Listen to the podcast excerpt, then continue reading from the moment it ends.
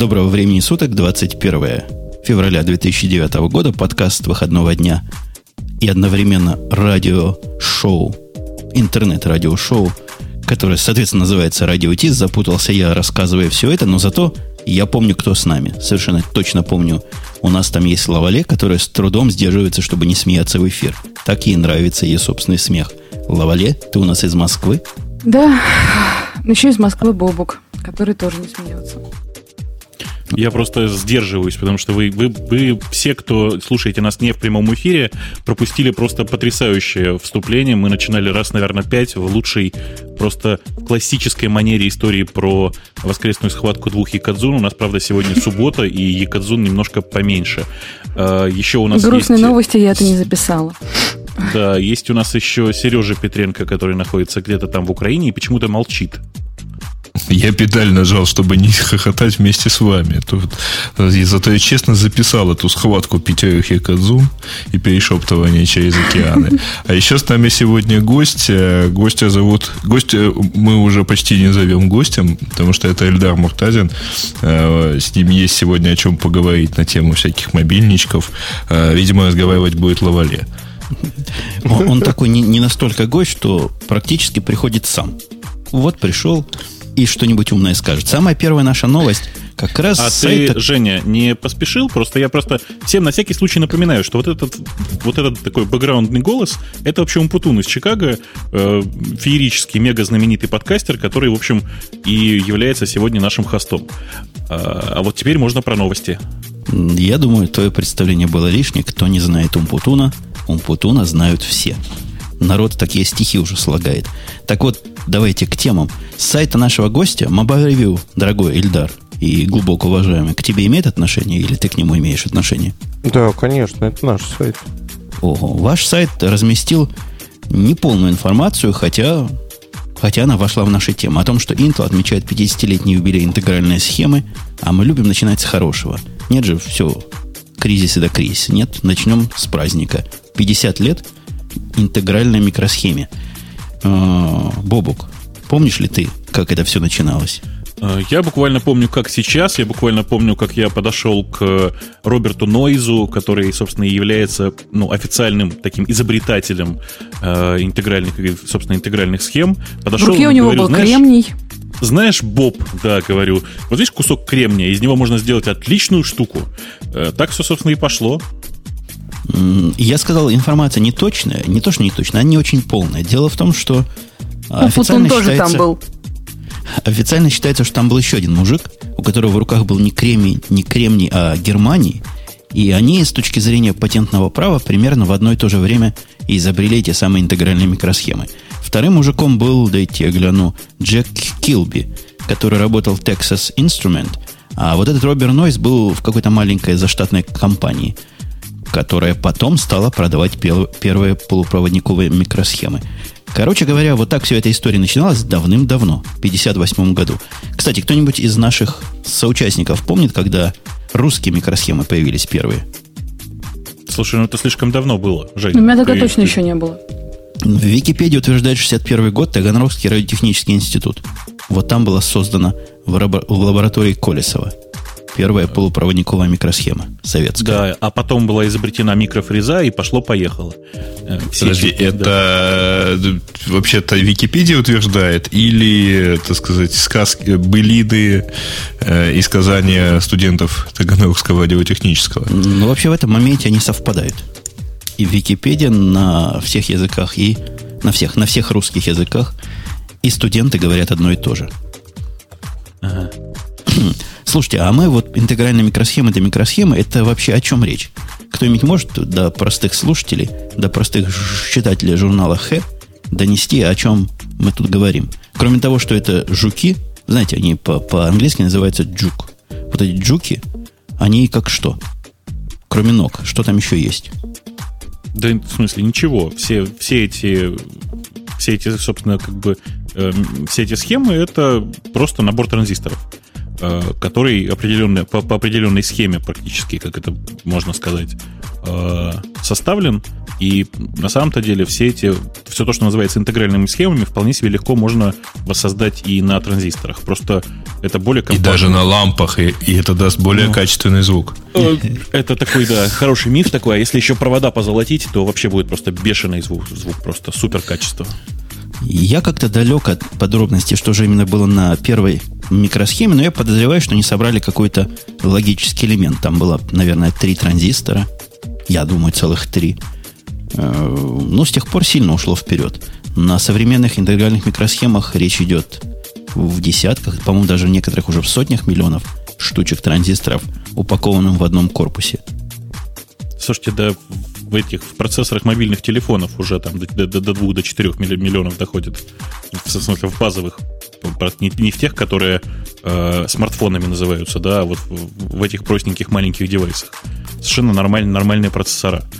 А, если смотреть э, чуть-чуть ширше, то, мне кажется, просто кругом сейчас есть э, микросхемы и интегральные схемы вообще просто вот э, ну, просто кругом. Я вот единственное, чего сейчас вижу, у меня вот лампа есть осветительная, в ней точно нет.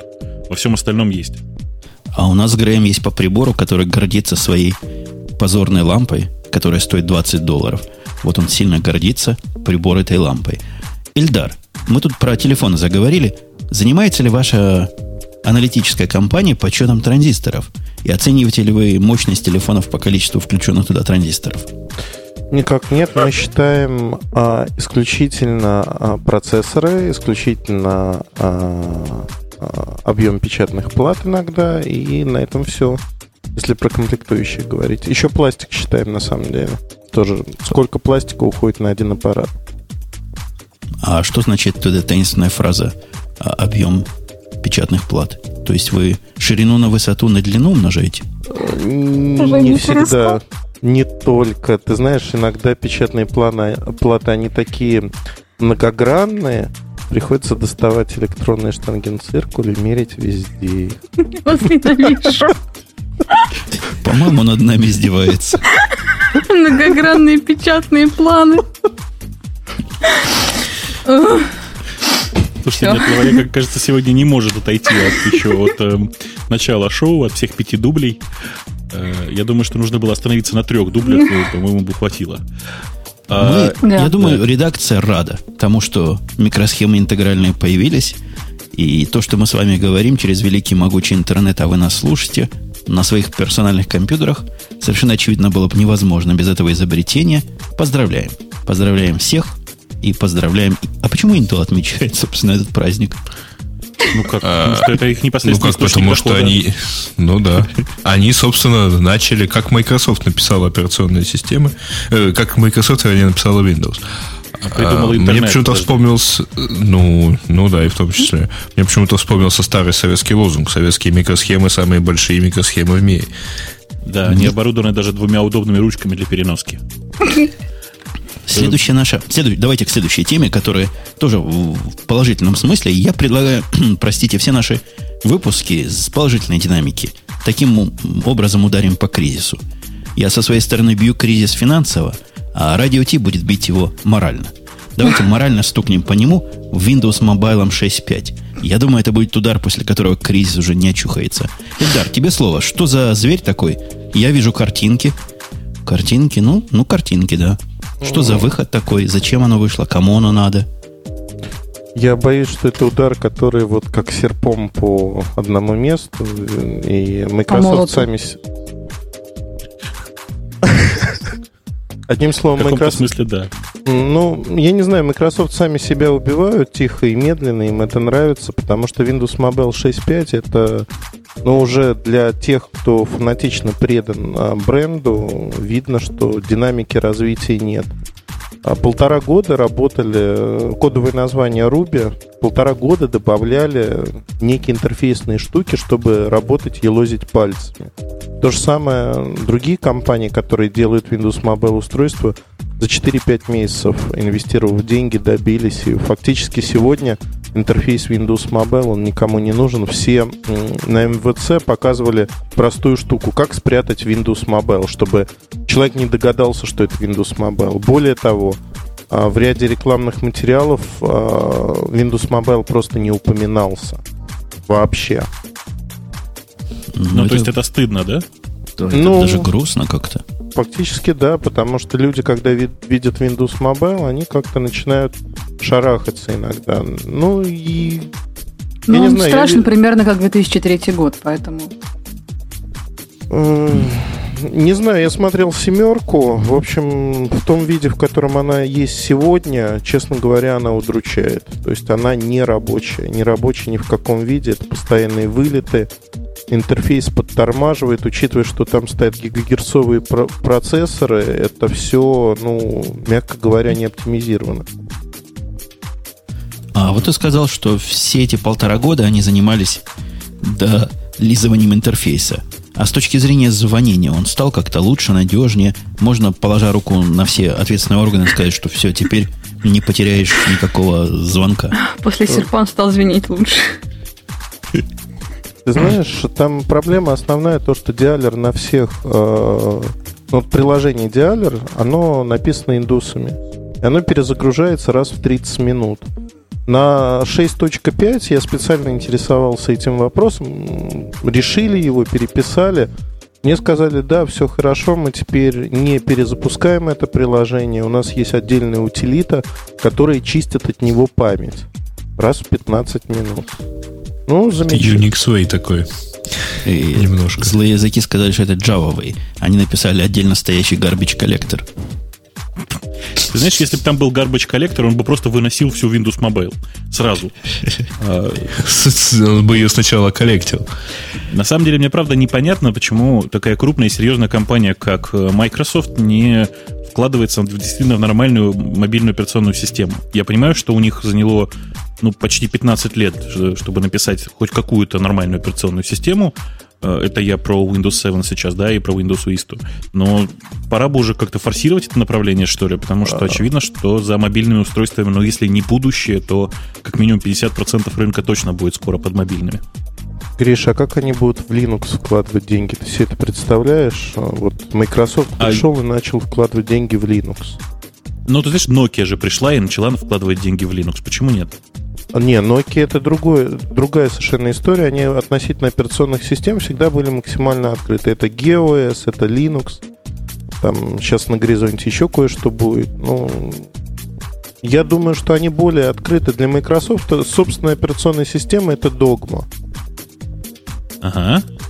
Ну, понимаешь, как бы э, самая большая проблема тут заключается в том, что э, устройства, которые продаются сейчас э, с Windows Mobile, ими же пользоваться нельзя. И, э, собственно, Microsoft сейчас потеряет последних партнеров в этом направлении. Несмотря на то, что Hewlett Packard вот уже торжественно заявила, что они будут поддерживать э, Windows Mobile 6.5, э, это же не может долго продлиться. Это может продлиться бесконечно, то есть они имеют минимальную долю рынка, и они будут продолжать ее иметь. Это можно, знаешь, вот такая капельница, которую вставили во все места, они на этой капельнице могут жить годами, и ничего не изменится. Всегда будут находиться люди, которые будут покупать Windows Mobile. И компании, которые будут его производить. Ну, Ты меня даже несколько удивил своим пессимизмом по отношению к Windows Mobile. Я от чего-то считал, что среди телефончиков Windows Mobile это почти наше все. А оказывается совсем наоборот. Ну, за прошлый год было продано много Windows Mobile устройств, примерно 20 миллионов, насколько я помню. Это... А в процентах это сколько? Это вообще ничто. Ну, миллиард с небольшим это весь рынок был. Мгм. Соответственно, То есть 20 миллионов это вообще ничто. Это где-то там. Два в единицах. процента. Ну, ми- Да, в 2%. единицах. Но миллиард это вообще всех телефонов, Да, а не смартфонов. Ну, естественно. Но, опять-таки, тут вопрос смартфон или телефон, исходя из того, что будет в ближайшем будущем, он становится дискутабельным. Если на телефон можно поставить программу, считать это смартфоном или обычным телефоном, не знаю. И у меня другой вопрос. Если там стоит Windows, можно ли вообще что-то считать смарт? Давайте у нас есть в эту сторону, в другую сторону. Но оставаясь в телефонах, пока мы не тронули темы гостя, а мы их тронем, не волнуйся. У нас есть второй Google Phone. Вышел второй красавец, красавец и настоящий. Не то, что слух какой-то. Насколько хорош? Гость, ты в курсе Google Phone от HTC? Э, имеется в виду Android второй. Э, ну, да. В Второй аппарат с андроидом, HTC G2, который... прессе его называют Google Phone, да. Он и есть. HTC Magic называется. Magic. Ну, я не знаю, HTC Magic у нас есть, э, он в редакции давно достаточно. С ним Артем Лутфулин работает. Я его взял покрутить, не прорыв ни разу. Для американского рынка интересно. Для вообще рынка мирового, ну, скажем так, сомнения гложут меня. Что Почему? хорошего? Почему? Э, объ- объясню. Э, Android сейчас забуксовал очень сильно. Забуксовал по причине именно Google, который не хочет, скажем так, массированно продвигать э, устройство на данный момент. Вот есть ключевые партнеры HTC, есть куча партнеров, которые готовят релиз 3. G2 основан на релизе 1. То есть фактически Google, анонсировав Android, они сделали задел на будущее. А, Реально Android в том виде, в котором хочет его видеть тот же Google и партнеры, он будет готов только к середине 2010 года. Это релиз 3 и начало 2011 года релиз 4. Релиз 3, который показывали э, ряд партнеров на МВЦ в закрытых комнатах, он, мягко говоря, сногсшибательный. Но до него надо дожить. Поэтому вот сейчас идет перебивка такими вещами, чтобы приучить людей и с другой стороны дать разработчикам инструмент, живой инструмент, на чем разрабатывать приложение. Вот это G1, G2, это те устройства, которые дают, э, воспитывают э, пионеров теки, чтобы они пользовались этими устройствами. Не, ну G1-то это было что-то чудовищное просто. То есть это, это не телефон, это кирпич. Э, На HTC Magic хотя бы можно смотреть без особого отвращения. Ну, на мой вкус, конечно. Ну, на, на- на дизайн он, конечно, немножко такой китайско-корейский, но, тем не менее, гораздо ближе к человеческому виду, как мне кажется. Довольно тонкий, мужик там его в руке держит, по-моему, мужик обычного размера, в экран По-моему, как-то тыкает. если судить по картинке, мне кажется, что он гораздо... Ну, он очень похож на обыкновенный HTC, да, нет? Да, он Размерно. абсолютно обыкновенный HTC по Самый размерам, по всем модель. э, комплектующим и прочему, но, как сказать, учитывая, что у HTC со второй половины этого года много будет продуктов на андроиде, я Мгм. думаю, это не лучший продукт. Это продукт операторский. Для оператора они не дали самое-самое там вкусное. Хотя тот же Google просил дать самое вкусное, они это оставили для широких продаж на рынке. То есть своих Ну, продаж. Ну, вот здесь они утверждают на, в этом ролике и на этой... Что это за выставка это была? Которая в Барселоне, да, выставка? Да-да-да, Mobile мобильная. Мгм.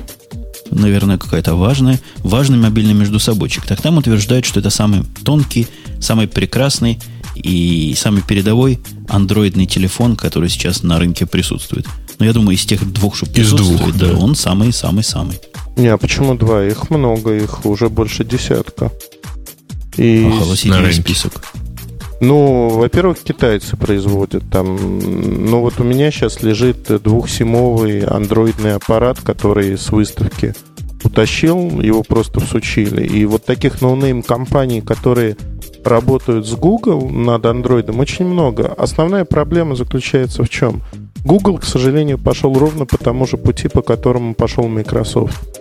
И стать разработчиком телефона а, на андроиде достаточно легко. И сегодня всякое, ну, знаете, название, которое вообще ничего не говорит. Фабрика, которая может производить там 100 тысяч устройств в год, она получает лицензию на производство андроида, начинает что-то этакое свое создавать из не пойми чего.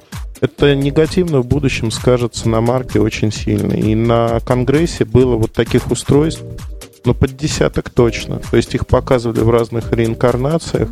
Понятно, что даже до рынка они, скорее всего, не дойдут. Но они есть.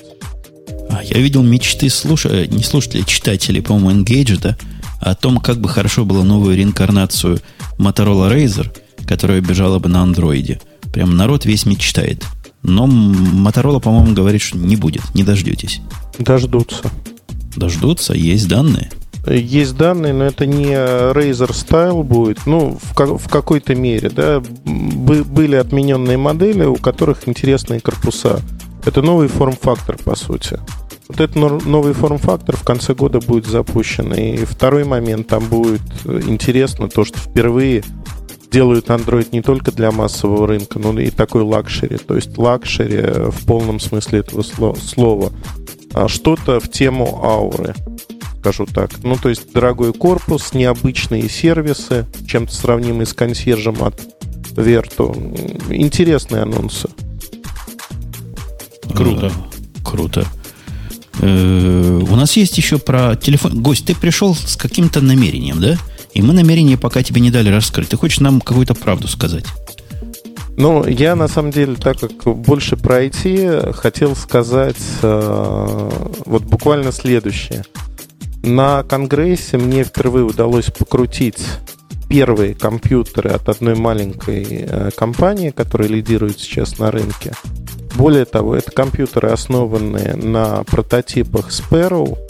Sparrow многоядерные процессоры, армовские новое поколение, а характеристики совершенно сногсшибательские, но это только 2011 год. И все это бегает на Linux. А насколько маленькая компания? Это, ну, я просто так на всякий случай, просто поинтересоваться. Ну, 40% мирового рынка телефонов. А, понятно, все, понятно. Это любимая компания Nokia. А, ну, что ты, ну, она, это мы просто точно про нее знаем, мы ничего про нее не знаем, мы знаем только, что у нее название начинается на «но», а заканчивается на «кио», я помню. А, И она где-то там, там, где варяги жили раньше. Ты знаешь, она сейчас везде. Везде. Она сейчас везде. А, Не, ну это очень, очень какие-то очень просто очень радостные новости. Просто я слежу за э, историей с Nokia Maimo и хочу сказать, что мне просто очень нравится, как развивается проект, хотя понятно, что ему не, не хватает какого-то прорыва, что ли.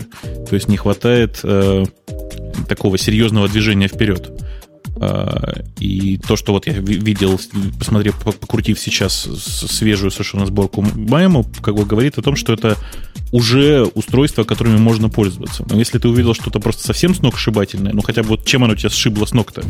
Э, Самим процессором? Ну, не только там. да? а, б- Быстродействие это только-только, ну, во-первых, там крутится Linux, это сборка от 950 модели.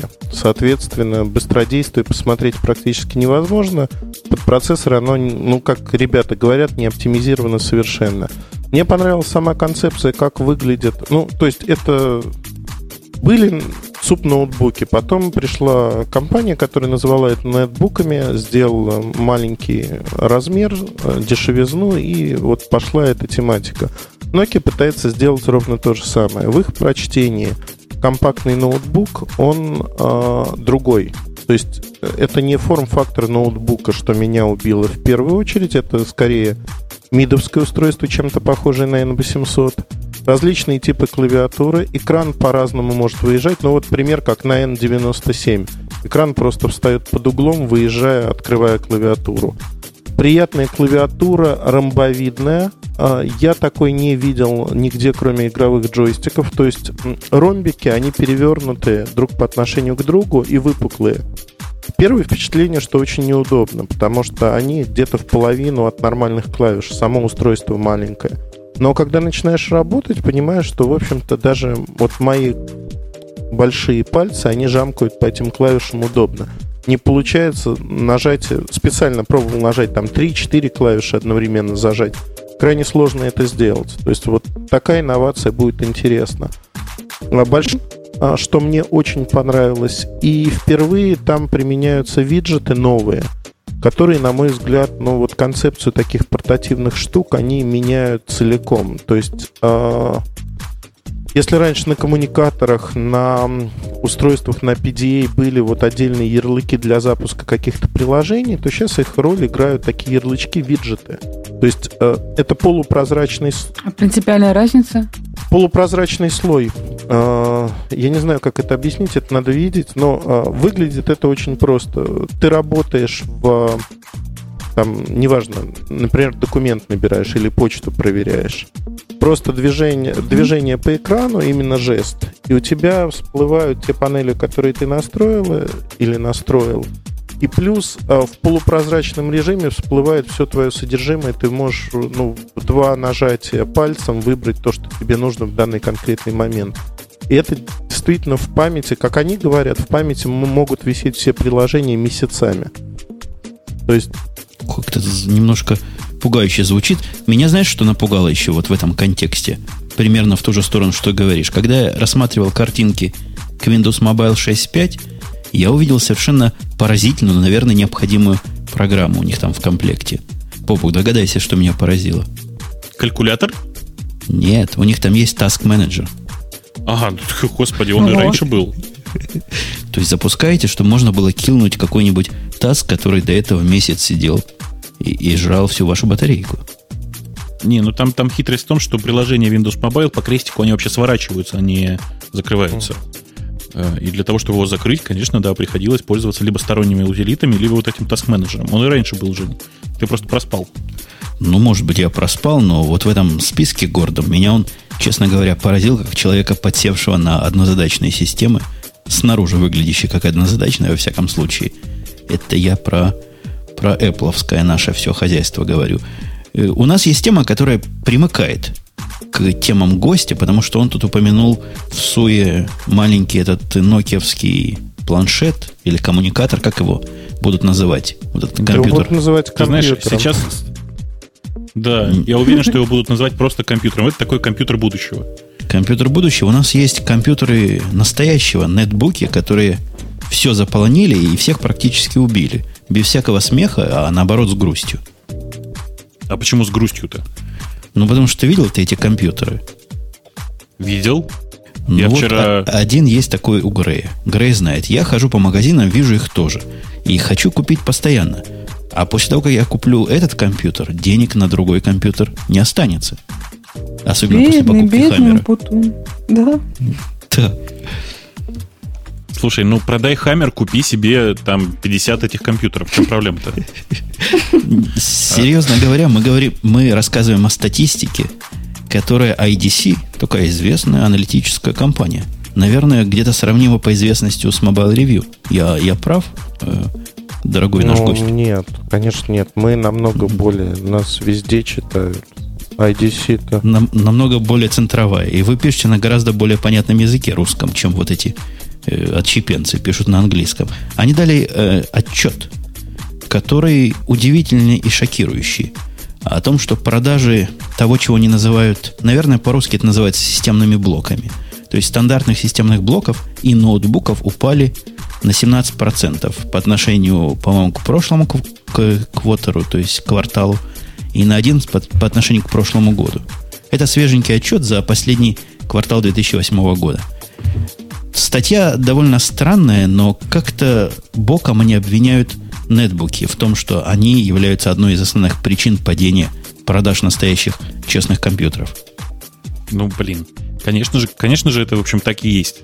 Э, То есть я просто больше чем уверен, что э, там падение продаж э, десктопов связано в первую очередь с тем, что люди, которые давно хотели купить себе ноутбук, но не решались это сделать, сейчас в состоянии просто сходить купить ноутбук, который в общем, выполняет, да, выполняет все те же функции, что их старый PC. Старый PC, подчеркиваю. Мгм. То есть, э, если сравнивать, э, я не знаю, там, если сравнивать этот нетбук со старым там, вторым пентиумом, который у человека стоял дома, то я думаю, что нетбук будет еще и пошустрее и поадекватнее работать. Я видел нетбук на днях, который бежит под операционной системой SUSE Linux. Я не помню, как он называется, выглядит хорошо. Но удивительно, что пришедшие, видимо, в магазин хакеры, там такое нахакали, что он теперь загружается на, на третьем уровне. И для обычного человека как-то этот INI 3 странновато выглядит. Хотя вполне нам, настоящим линуксоидам, душу греет. Хороший такой компьютерик, маленький, стоит, по-моему, 299 долларов. Кто производит, не скажу. Но производитель миллион. И нетбуков этих миллион. И, и даже не знаешь, какой выбрать. Я, наверное, выберу красненький для дочки. Ты знаешь, мы столкнулись недавно... Может, совсем- розовенький тогда уже. Да, мы столкнулись недавно совсем с этим выбором. У нас у э, практически почетного участника, практически главного ведущего нашего чата, знаете ли, э, Да, да, пользователя да. по имени Сван. Да, у него вчера был день рождения, мы ему скинулись э, с друзьями, купили э, нетбук MSI Wind и очень долго вы- выбирали черненький, беленький, э, розовенький с цветочком или еще какой. Понимаешь? Э, И это оказалось... Не говори, как бы, что ну, выбрали. Нет, не, пусть будет загадкой, конечно. Конечно, он мужчина серьезный. Э, так вот, я что хотел сказать. -то? Просто сейчас понятно уже, что на этих нетбуках работают взрослые операционные системы. Э, это процессоры, которые ну, не сильно менее производительны, чем современные, более, значительно более дорогие ноут ноутбуки. И единственное, чем они отличаются, это форм-фактором, ну, просто вот размером и экраном, да? Э, если сейчас стоит задача купить новый офисный компьютер, я бы, например, вот для дома мне нужно какой-нибудь простенький компьютер, да? Я бы с удовольствием купил нетбук и отдельно к нему монитор с клавиатурой. Зачем мне отдельный системный блок? Ну, так я же ровно э, так и объяснял э, в прошлом году, почему я купил ноутбук Asus. Потому что мне был нужен э, десктоп, причем десктоп мог быть самый старый и так далее. Там просто на нем должна была работать Windows XP. Ну, поскольку десктоп стоит немножко дороже, хороший десктоп, я имею в виду, а сейчас плохих как-то вот старых нету, э, он стоит немножко дороже, чем э, вот от Asus и EPC, который в итоге был куплен. Так вспомни годы молодые, сказали тебе читатели журнала «Хакеры», собери сам из комплектующих. Обойдется в 200 долларов. И ну, еще это еще надо поискать такие комплектующие, да. а я на радиорынок как-то не привык. Угу. Вот, вот. А, то есть э, дешевые комплектующие, они просто по вот, минимуму. Я параллельно еще там собирал из более дорогих комплектующих э, такой игровой high-end компьютер для ребенка. И, в общем, должен сказать, что меньше, чем там за 700 УЕ не получится собрать более-менее нормальный современный. Да ладно, я на спор со всем чатиком соберу компьютер, который работает не хуже твоего Asus по производительности за 200 долларов. И там не будет бэушных деталей? И нет, там будут все новые детали, все будет... Подожди, подожди, а как ты определяешь, что они новые? Я вот просто так на всякий случай интересую. Он их протирает. В коробочке запечатанные пришли из магазина. Ну, я, я, я может, э, да. Ты, может, а ведь Морозу тоже веришь, да? Часть, большая часть этих деталей, они, к сожалению, уже там либо рефабришт, либо действительно уже один раз были поюзаны, сданы и угу. потом аккуратненько перепроданы снова. К сожалению, ну, в Штатах эта практика точно такая же, Женя. Нет, вот сейчас я более чем уверен, вот как раз у Эльдара сегодня уже была запись на, и примерно на эту же тему, похоже, там и вырвали. Я сейчас более чем уверен, что если я пойду в какой-нибудь полузакрывающийся магазин, они мне, так сказать, навалят полную тележку этих всех абсолютно новых, лишь бы что-нибудь взял. Слушай, он путал. Да а ладно, как, а как это ты, сейчас. А как Вы ты, где ты возьмешь на ту сумму еще и монитор? Монитор не надо брать, потому что монитор в хозяйстве вещь лишняя. Монитор в доме всегда есть какой-нибудь лишний. Забудьте про монитор. То, что у Asus монитором называется, у Греевского, ну это же не монитор, это срамота ходячая. Но на него смотреть можно. Ну, смотреть на него можно. Но если вы мне напомните, я потом поговорю про свой монитор, который тоже Майм. Слушайте, а Майма, который у меня, и Майма, который вы упоминали в контексте Linux нокиевских, это бли... одинаково пишется? А у тебя это где? M-I-M-O, мой дисплейчик, который пришел, называется. Нет, а, у тебя мимо, у тебя а это у нас мимо. Маемо. Да. Ага. Мимо. У меня мимо. Ну да. Где-то, где-то если у нас будут Ты же, силы... собственно, сам из откуда-то из вот города Жданова. Ты же должен знать разницу между мимо и маемо, то еще маемо. Ну да. Если вы мне напомните где-то ближе к концу, я вам расскажу свои нелицеприятные впечатления от всего устройства, угу. которые будут просто медом и бальзамом на душу лавале. Боже мой, неужели мы не услышим в течение ближайших... А нет, Лавале, нам не повезло. Они Он еще как раз будет про это будут хотеть более совершенное устройство. Нет, сначала у меня будет каждый выпуск рассказывать, что он плохой, потом снова рассказывать, как он хороший. Я думала, что не будет рассказывать вообще, но нет. Обещали. Купим и больше не будем рассказывать. И нет. Продолжая наши темы, я позволю себе держать вас всех в рамочках. Подожди, я забыл дать слово гостю. Гость, как относятся телефонщики к нетбукам? Они воспринимают это как прямую явную угрозу, я думаю. Ничего подобного. Телефонщики... Ну, э, вот мне очень нравится последняя тенденция, которая идет. В частности, компании такие, как Samsung, LG, конгломераты, они отдают ноутбуки в телеком подразделения. То есть структуры, которые будут заниматься продажей ноутбуков, нетбуков и прочими вещами, это именно структуры, которые занимаются телефонами. Например, а, в России нетбуки теперь будут идти под брендом у Samsung, Samsung V2. То есть э, идет спайка этих двух направлений. Я думаю, что это логично, это правильно. В итоге мы получим некое промежуточное там устройство. А мне кажется, хорошая тенденция. То есть сделать такие большие телефоны, которые не звонят, но которые по 3G могут данные получать, это как раз будущее телефонии. Что значит, это настоящая телефония вообще-то. Я вот прямо сейчас пошел, посмотрел, у нас оператор UMTS а, вот буквально в феврале месяце запустил акцию, они продают Acer Aspire One со встроенным а, модемом 3G и, соответственно, со стартовым пакетом пожалуйста, в любом магазине э, с, с этого самого оператора можно это дело купить. Слушайте, а... вы там на Украине совсем просто. Мало того, что вы у нас газ периодически э, изымаете на транспортные нужды, да, так вы еще и травите нас э, наличием у вас 3G. Вам не совестно вообще там? Э, ну, у нас вообще, э, у нас первые, кто хотел э, это сделать и даже более-менее начали, э, был, были CDMA операторы, один из них пытался запустить продажи ноутбуков, но ноутбуки это были именно ноутбуки, там где-то в районе 5-6, ну, в общем, в районе тысячи долларов стоимость у них была, это были Ташибы. Сейчас вот нашли, так сказать, что, что сделать правильно и так далее. А вообще, э, по поводу ноутбуков и ноутбуков, э, ну, если там года два назад э, ноутбуки отвоевывали у десктопов аудиторию, сейчас, в общем, пошло в массы, теперь ноутбуки. По-моему, все правильно. По-моему, тоже правильно. Я настолько тут раззадорился, разговаривая с вами. Думаю, может пойти купить какой-нибудь ноутбук с 3G, чтобы был. Положить в машину и чтобы был. Он не замерзнет во время снегопадов.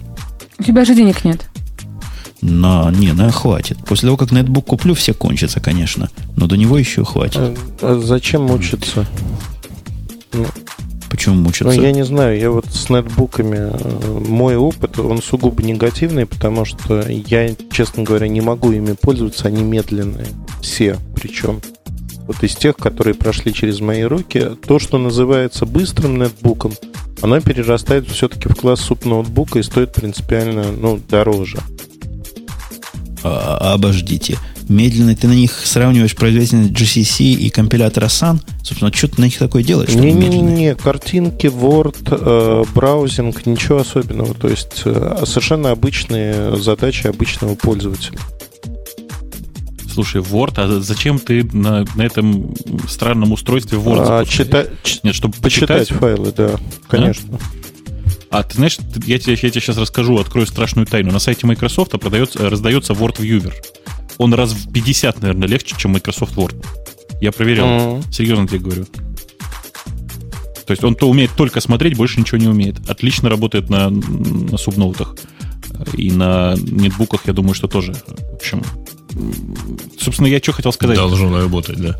Э, на самом деле, все эти нетбуки, у них слова нет, оно ключевое. То есть там, там действительно там можно запускать Firefox и, не знаю, чат какой-нибудь. Все. Все остальное а, не там только Firefox. тормозит. Ага. В последнем ну. выпуске подкаста на не на русском и не на английском языке рассказывали, как легко переделать MSI э, портативный какой-то, не помню, какая модель, на ОС, на Hackintosh.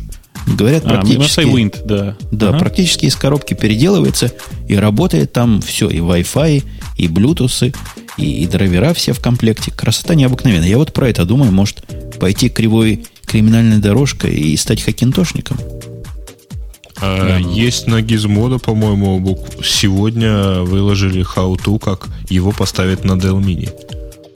Ну вот Dell Mini я не возьму. Вот из-за того, что Dell, он мне нравится, но из-за того, что Dell не возьму. Есть, должны быть какие-то принципы. Слушайте, а вы кто-нибудь уже посмотрел на, на Соньковский вот этот вот нетбук? Вот, кстати, да, я хотел спросить, потому что, Эльдар, у вас на Mobile View буквально вчера, по-моему, появился замечательный обзор, какой-то замечательный этот и так далее. У меня там параллельно возник вопрос, где там трекпад, а...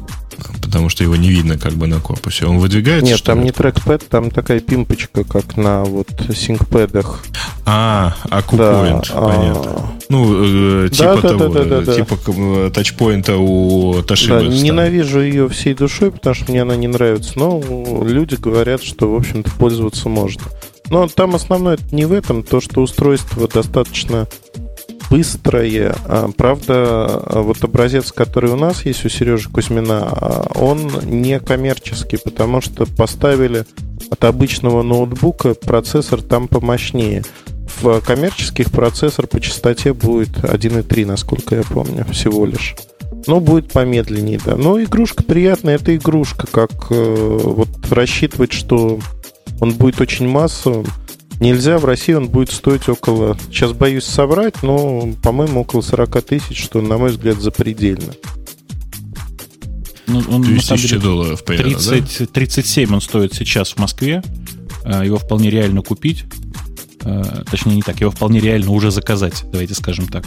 Э, в принципе, это, конечно, довольно много. Но учитывая нынешний курс доллара, это примерно кило, килодоллар. А я подозреваю, что нам с Бобуком примерно для них и тех же целей нетбуки нужны. Мне надо две функции от него, чтобы там нечто похожее на Safari быстро работало – и нечто похожее на iTerm быстро работало. Больше ничего не надо. Вот зашить эти две программы туда, ну, может быть, еще Instant Messenger какой-то, хотя, в принципе, если будет Safari, все остальное, все остальное найдется. Больше ничего ну, не хочу.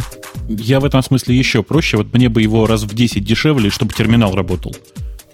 Понимаешь, Прямо, чтобы да? консоль консоль да, загружалась. Да, да, открываешь, и, и там консоль. Во, Портативная. Точно, Супер точно. вещь вообще была бы. То, что надо. Хотя куда уж дешевле, он и так 300 долларов стоит. И давайте я два слова скажу про этот мимо, потому что мы про него тут разговаривали долго, а я его получил. Интересует соведущих, особенно Лавале. Такая тонкая тема. Mm-hmm. Он, оно тоже компактное, да. Вполне подойдет под мобильные темы. Да, я заказал его где-то где на прошлый, к прошлому выпуску радио Ти за день до прошлого выпуска уже пришло аж поза, позавчера, быстро доставляют. Ну что скажу, во-первых, оно на вид не корейское. Сделано так хорошо, не скрипит, дизайн не отвращает взгляд. И, пожалуй, на этом это все хорошее, что я могу сказать. Все остальное я начинаю так понимать Лавале, что просто сил нет. За все эти три дня я не нашел никакого применения этому устройству. Вообще никакого разумного применения. Вот все, что нам с тобой, Бобу, казалось полезным, на практике оказывается полнейшая ерунда – Дисплей 800 на 400, подключенный по USB, никакого питания нет, все работает, видится как еще один дисплей. То есть никаких технических требований и проблем у меня к нему нет. Но делать с ним абсолютно нечего в реальной жизни. Ну как это нечего? Ну то что? Телевизор на него выведи. Телевизор на него вывести нельзя, потому что те драйвера, которые есть под OS X, не поддерживают телевизора пока. Это раз. Вот ага. телевизор нельзя. Это единственная техническая проблема. Или какое-нибудь видео тоже нельзя смотреть. То есть он дисплей, но без видео. Эм, да. А смысл? Сейчас у меня на этом дисплее вот в момент разговора бежит указатель input level нашей записи и, и скайповое окошко, которое даже не до конца туда влезло в горизонтальной ориентации. А смысла, ты... смысла да? мало. Прямо скажем, мало смысла. Я удивлен, насколько мало смысла. И, ты знаешь, ты, если тебе, в принципе, оно не нужно, ты высылай его всем ведущим просто по одному устройству. По очереди. Да, мы придумаем, что с ним делать, Жень. Мне кажется, что ты просто не да, ну как-то, не знаю, не, не слишком, слишком несерьезно к этому относишься. Надо подойти к этому ширше. Вынести туда, я не знаю, там, указатели нагрузки CPU, хотя зачем они тебе под маком? Вот. У меня там был... Э, ну, у меня там... Судя по сегодняшнему началу, они ему как раз нужны. У меня там бежал терминальчик на весь экран терминальчик, который мерил все на свете, но никакого смысла его иметь на отдельном экране практического нет. То есть жизнь моя не стала от этого ни лучше, ни шелковистее. Вот Слушай, что-то ну, здесь не то. Вот я знаю, что туда можно вынести, вот прямо сейчас, если бы он у меня стоял, и прямо тебе сейчас что туда можно вынести. Чать. Нельзя. Вы себе слабо представляете размер. Эта штучка маленькая. На том Не, расстоянии... Я представляю себе размер 7-дюймовый экран, это вот асусовский. То есть его надо ставить куда-то под руку. Там, где все мои остальные мониторы стоят, его не поставить. А если он стоит близко, то надо менять фокус на расстояние, когда на него смотришь. Это на практике целое дело. Вот вам кажется просто, не говоря о том, что место на столе очистить надо, чтобы его куда-то поставить. Страшное дело. Ну, то есть это такая даже польза для глаз, фокус на расстояние менять. Гимнастика, Лавале, да? Лавале да? перешла в защитники устройства. Я на него не Нет, наезжаю. я просто так и не научилась. Э, э, э, что нужно говорить, вместо того, чтобы говорить, но я же говорила. Да, это говорят в семейной жизни хуже всего. Вот я и молчу. Я попробовал на нем поставить Gmail окошко. Но это срамота ходячая. 800 на 600. Не влезает. Я не знаю, как, как люди вот этими нетбуками пользуются, если у них 800 по ширине. Видно мало.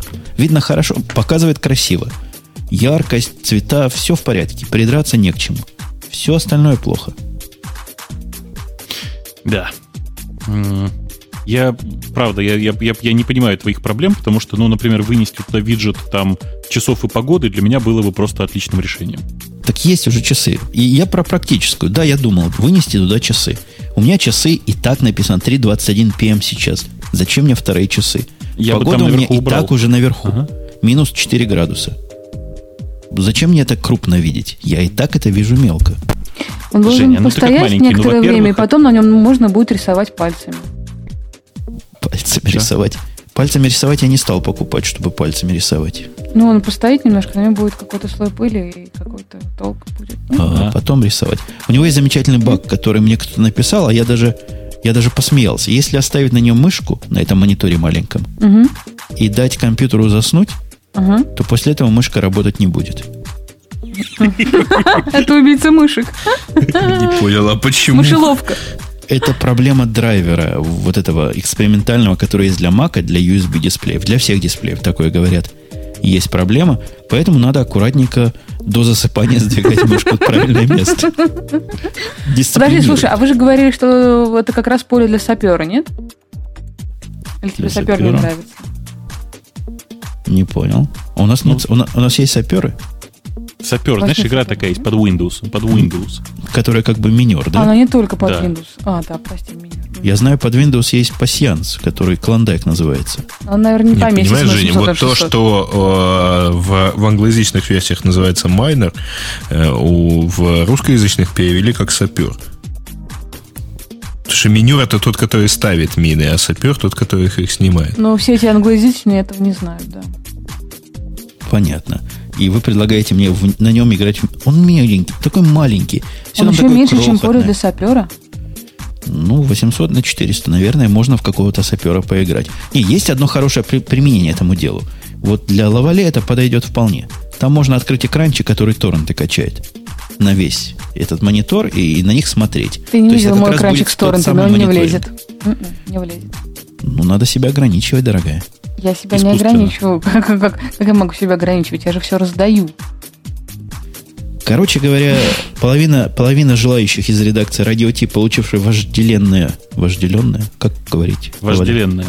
Вожделенная, вожделенная, да. Вову, вот это самое устройство, от него не в восторге пока. Прямо, скажем, не в восторге. Ну, давайте уже к следующей теме тогда, да? Я вытерпела, я тут- вытерпела все это время, сидела и Тут, терпела. тут тем более в чате написали отличную фразу, от которой я до сих пор не могу успокоиться. Гость плохо влияет на градус. А, То есть у коньяк уже не, уже не 40-градусный, да?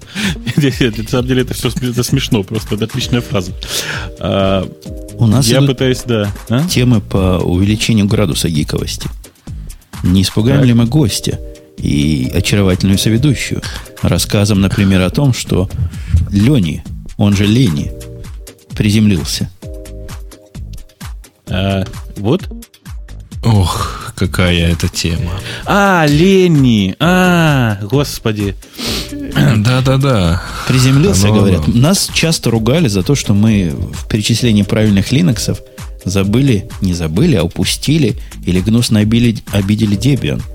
Debian 5.0 зареди- э, зарелизился, вот этот самый Ленни с двумя N в имени. Это большое, говорят, событие для всех дебианщиков, которые еще не Вообще это символично, понимаешь? Все остальные запускаются, а вот он приземлился. Ты не понимаешь этой игры слов. Это связано, это связано с нашими американскими фразеологиями по поводу, по поводу разного всякого. Тем не менее, к Debian возвращаясь, который не просто Debian Linux, а Debian GNU Linux. Единственный ли это Linux, который гнусно себя GNU Linux называет? Ты знаешь, насколько я понимаю, да, потому что э, из, вот из больших крупных проектов, которым бы приходил Столман и намекал, что нужно называть себя GNU Linux, по-моему, никто больше не повелся. А GNU Linux повелся. Что нам сказать про Debian-то? Что у них нового такого? Чего у других нет. У них C-Linux появился в базовой инсталляции как стандартная опция. Вау. А, да, и наконец-то они наконец-то переехали на свою сборку третьего Firefox и на свою же сборку второго Thunderbird. А, короче, они принесли большую часть изменений из э, Ubuntu на самом деле. Э, ничего того, что нет сейчас в Ubuntu, я здесь не вижу из списка. В Мне том прям числе у них, да, у них есть run, run, Runnable Live mode, как в Ubuntu. Угу. Было всегда, и это хорошо кому-нибудь попробовать. Debian никогда не был очень уж дружелюбным к новичкам, а вот теперь можно как-то посмотреть, как он live бежит. Не, на самом ну, деле, да, Жень, это из... первый раз, впервые и все такое прочее. Да, Жень, из того, что тебе важно, на самом деле ты пропустил самое самое интересное, что э, они наконец-то подготовили пакет, который собирается из исходных текстов с э, OpenGDK. И в результате у них есть э, просто родная GRE, э, просто работающая из коробки. Раньше в Debian для этого требовались просто нечеловеческие извращения. Но это для того, чтобы OpenGDK собрать, а сановский GDK наверняка можно было там всегда иметь.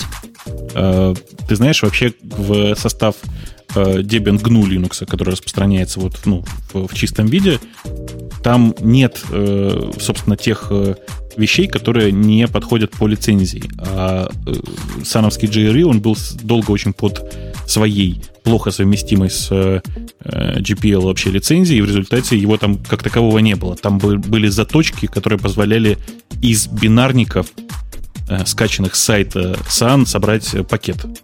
Или можно было взять, подключить э, еще один репозиторий и выкачать его из отдельного репозитория. Но вот так с коробки его никогда не было. Ну да, но это в том случае, если вам сильно волнует приставка GNU во всем этом, во всем этом деле, а если готовы пойти на всякие уступочки, типа MP3 эм посмотреть или Java позапускать, тогда был, были всегда решения. Что у них еще хорошенького есть? 700, 7700 новых пакетов. Это, это пугает. Это мне напомнило, кто-то то ли мне в Твиттере написал, то ли еще в Твиттере, по-моему, что пришло сообщение от Apple, что есть там типа 15 тысяч приложений, а поставить-то, в общем, их все все равно нельзя на iPhone. Ну, Debian, Debian он всегда вот этим меня поражал. Еще в далекие времена моего детства там было 13 дисков. Выкачиваешь 13 дисков, смотришь на это дело, как баран на новые ворота. Сейчас там несколько десятков дисков, и 5, там если в DVD качать, то 5 штук. Это серьезно, это сурово. Наверное, есть решительно все, но вот найти, что тебе надо из этого решительно всего. Не просто 2.6.26 кернул там стоит. Что еще мы mm-hmm. про него можем сказать? Гном, как базовая базовый UI, ну, как у них у всех. Там причем гном какой-то странный. Они утверждают, что это смесь 2.2.20 20 и 2.2.22. Ну, вот. это, Кстати, а, вы, а вы его поставили? Нет, конечно, нет. Ты что? Какой смысл? А я да. Эм, Кого ты поставил Debian на себе? Да. Ну, я его поставил под VMware, поэтому... Ну, просто интересно стало такая тема. Его сколько лет ждали этого самого лени? Ну, год Года примерно. полтора, по-моему, да? Ну, около года. А, угу. Тут стало еще, интересно, да, и даже, а потом стало смешно. Ну, а что, нет, это совершенно нормальная, стабильная операционная система. Просто надо хорошо да, понять, что она... Linux. Да, она просто нацелена в первую очередь на сервера. И, как следствие, здесь, в общем, никаких таких особенно заметных пользователю вещей здесь нет. А, меня... Нет, у него, в принципе, вполне нормальная, э, вполне нормально, ничем практически не отличается от Ubuntu.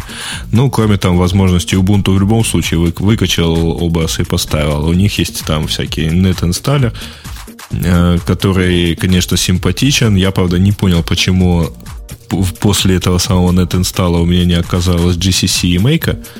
Ну, вот. потому что не просил ставить. Нормально. Не, не, а он ничего не просит.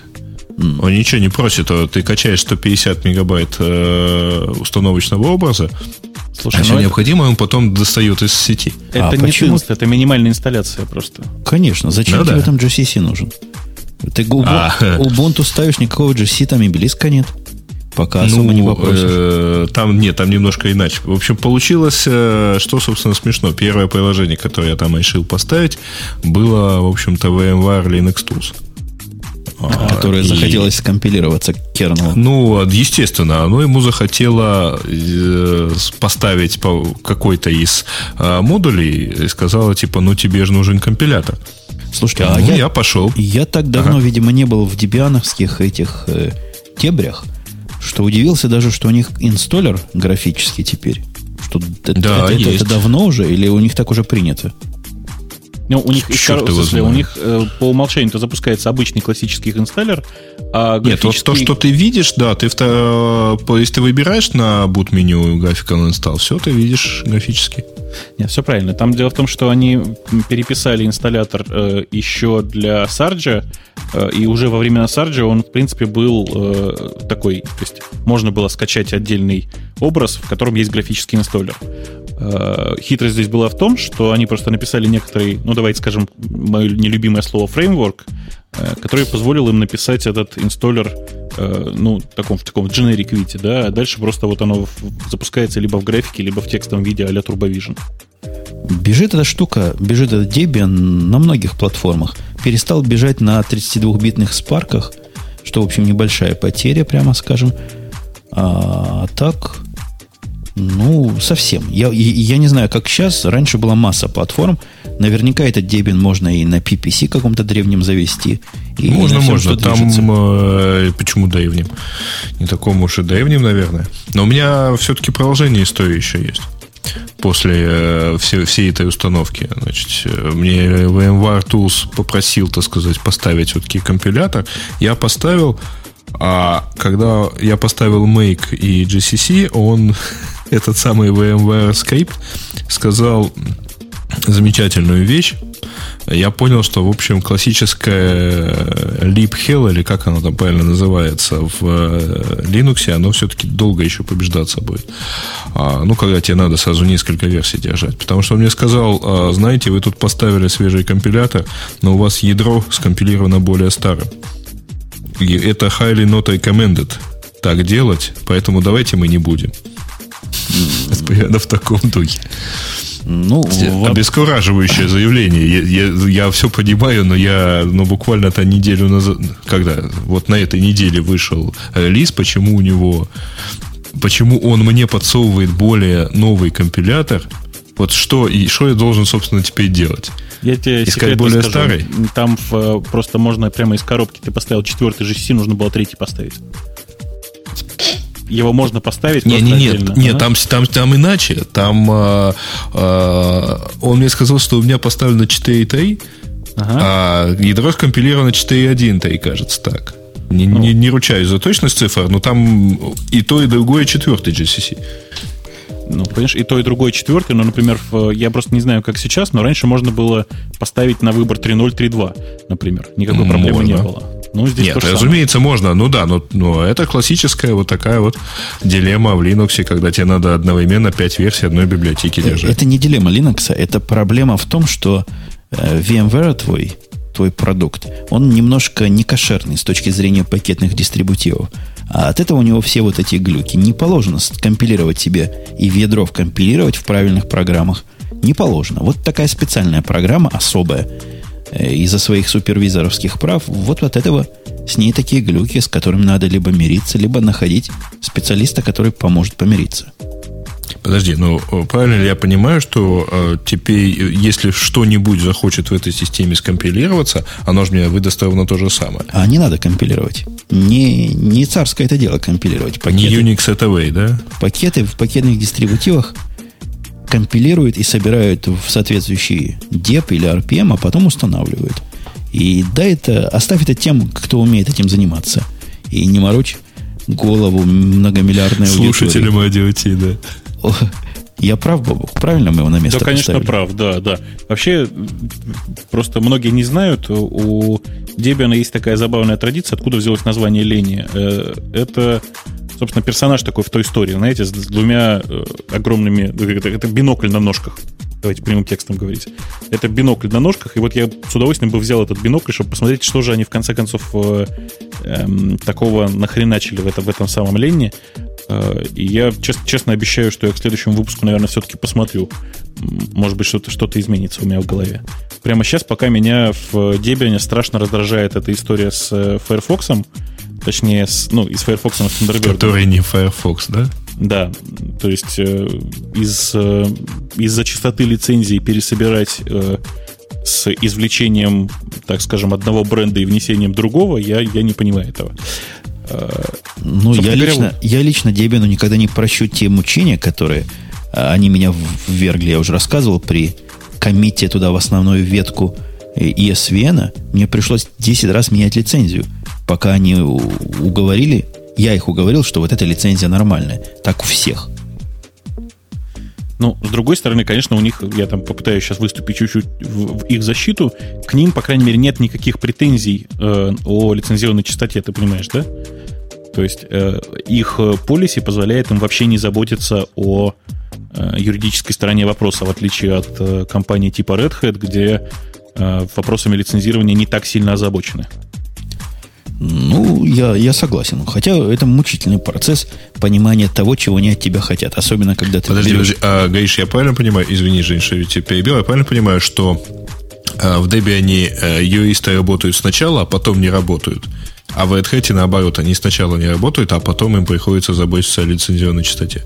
Ну, там почти. Там история такая. Там они для того, чтобы внести пакет, в, в, репозитории, они проверяют его на лицензионную частоту, давай скажем так. Э, и в дальнейшем э, это как бы освобождает их от э, всяких лицензионных претензий, потому что, собственно, за, за лицензионную сторону этого вопроса отвечает мейнтейнер пакета, грубо говоря. Угу. Ну, понятно. Ну, в общем, да, то, то что я и типа предполагал. Ясно. У нас, у нас, у нас, у нас, у нас следующие темы идут еще по углублению туда. Углублению туда в наши гиковские дела, хотя забавные. Согласны, что 10 самых мало, мало, малославных, бесславных багов всех Инф, времен Неизвестных, скорее всего. Какие? Ну, infamous. In, infamous это как famous, только наоборот. Нет такого русского слова. Ну, безвестные, я не, бы не, сказал. Не, Бесславные, я бы сказал. Это, это да. бесславно известные. Угу. Или плохо... Ну, тут Короче, неважно. Это, неважно. Да, да. Жень, сейчас тебе придется их зачитывать практически вслух, потому что тут есть очень много спорных моментов. А, давайте Давай. начнем с десятого. О том, что э, марсовский, марсовский спутник, видимо, ну или какой-то космический аппарат, который летал там по орбите для для чего? Для каких-то своих целей в 98 году. Я даже не знал, что тогда умели так высоко запускать. Так вот он свалился. Свалился по смешной причине. Программист, который писал программу, вместо миллиметров, сантиметров использовал дюймы и, и, и футы, наверное. Там, да, там история еще смешнее, потому что там э, было две раздельных команды разработ, разработчиков, которые не договорились об э, метрической или вот, э, собственно, как называется-то? Как называется неметрическая Ну, вот там они назвали ее имперской, наверное, британская. Имперская система. Ну, тем не менее, действительно, история очень смешная и очень-очень э, такая печально известная. Да, это было. Это было, как сейчас помню, 98 год. Э, в 62 году, в 62 году, представляете, да? Там mm-hmm. была вот эта Mariner One, который упоминается здесь как-то без объяснения в этой статье, по-моему, это был какой-то космический корабль, да? Какой-то, какой-то нечто, что летало в космос. Spacecraft его называют, то есть наверняка это был космический корабль, и у него была ошибочка. Ошибочка введении формулы, которую программисту дали, написано на бумажке, судя по этой статье, а он ее, когда вносил, чего-то не до конца, какой-то какой бар не внес, что это singles чего-то он там не внес. Вот Короче было ошибся, ошибся, ошибся, когда вносил формулу. Но, видимо, в 62 году принтеров не было, как ему еще могли передать ТЗ? А сейчас ТЗ только распечатанные, да, пересылают у вас? Исключительно. Исключительно в электронном виде. Или на салфетке, нарисованные большими квадратными и круглыми фигурами. Ага. А, ну, Вы... это на самом деле та же, та же примерная история, что и с пунктом 10, да, это называется «не договорились и не проверили». Через 237 секунд, вот точное мы знаем время, после вылета, эта хреновина сошла с курса и упала в Атлантический океан. Стоило это поразительно мало. Это ошибочка 18 миллионов долларов. Вот в те далекие времена так дешево стоили космические корабли. Э, Жень, ну ты не забывай, что это доллары 62 года, они немножко другие по размеру.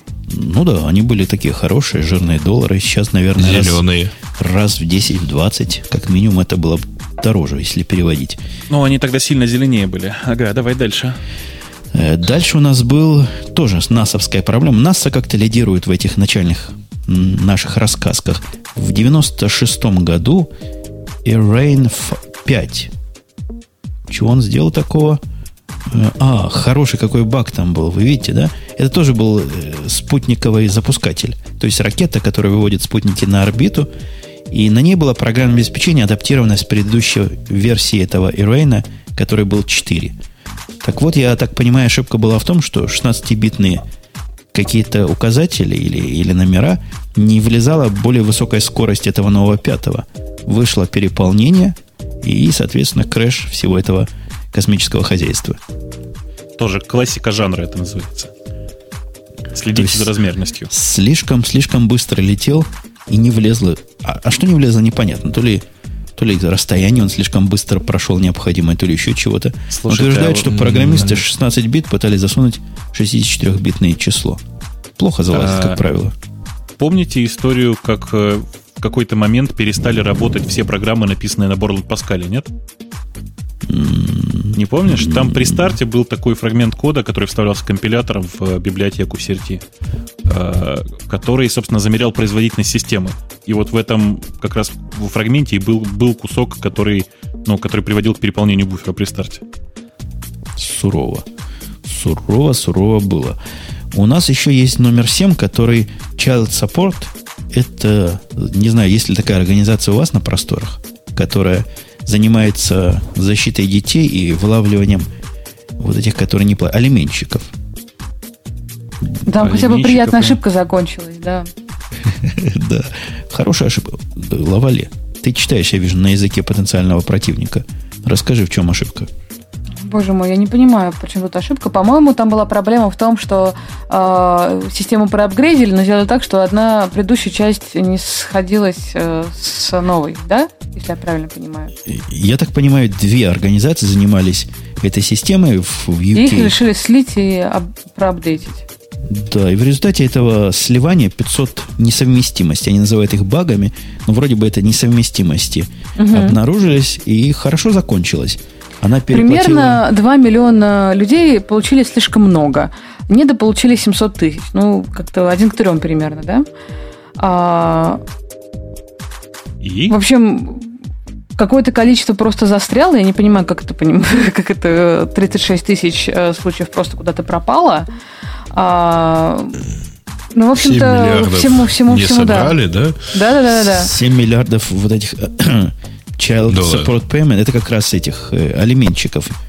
Ну, я не понимаю, была. почему не собрали 7 миллионов, но при этом э, налогоплательщикам эта ошибка стоила всего лишь один. А, а миллион это миллиард, да? Да, миллиард. А, но при этом э, правительству Объединенного Королевства эта ошибка стоила всего лишь 1 миллиард. Этого я не поняла. Ну, как-то как, не Ну, замяли как-то аккуратненько. Не да. дособрали-то это не правительство, не дособрали бедным детям. То есть дети по полкам остались голодные. А, то есть правительство так и не выплатило. Ну, неважно, какая разница. Зато целых 500 ошибок. Номер 6, он, по-моему, немножко, немножко сказочный. Я эту Слушай, байку... а я, знаешь, тоже очень долго э, сам пыталась найти информацию перед эфиром, и я не поняла. Есть ощущение такое, что либо у нас это хорошо пряталось, либо это на самом деле байка.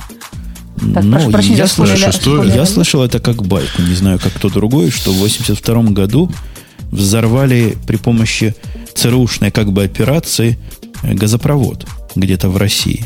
Потому что запустили в этот самый, в систему управления газом бага из какой-то вроде бы похищенной американской технологии через Канаду похищали эту технологию, и в результате все взорвалось. утверждают, что самый большой Ну, да, скажу, система была такая. По их был. описанию система была такая, что Советский Союз хочет э, украсть какую-то технологию у Соединенных Штатов. А, ЦРУ об этом узнала и э, специально подсунула какого-то жучка. А, наша инспекция, тем не менее, приняла все это, ну, как-то не заметила, видимо.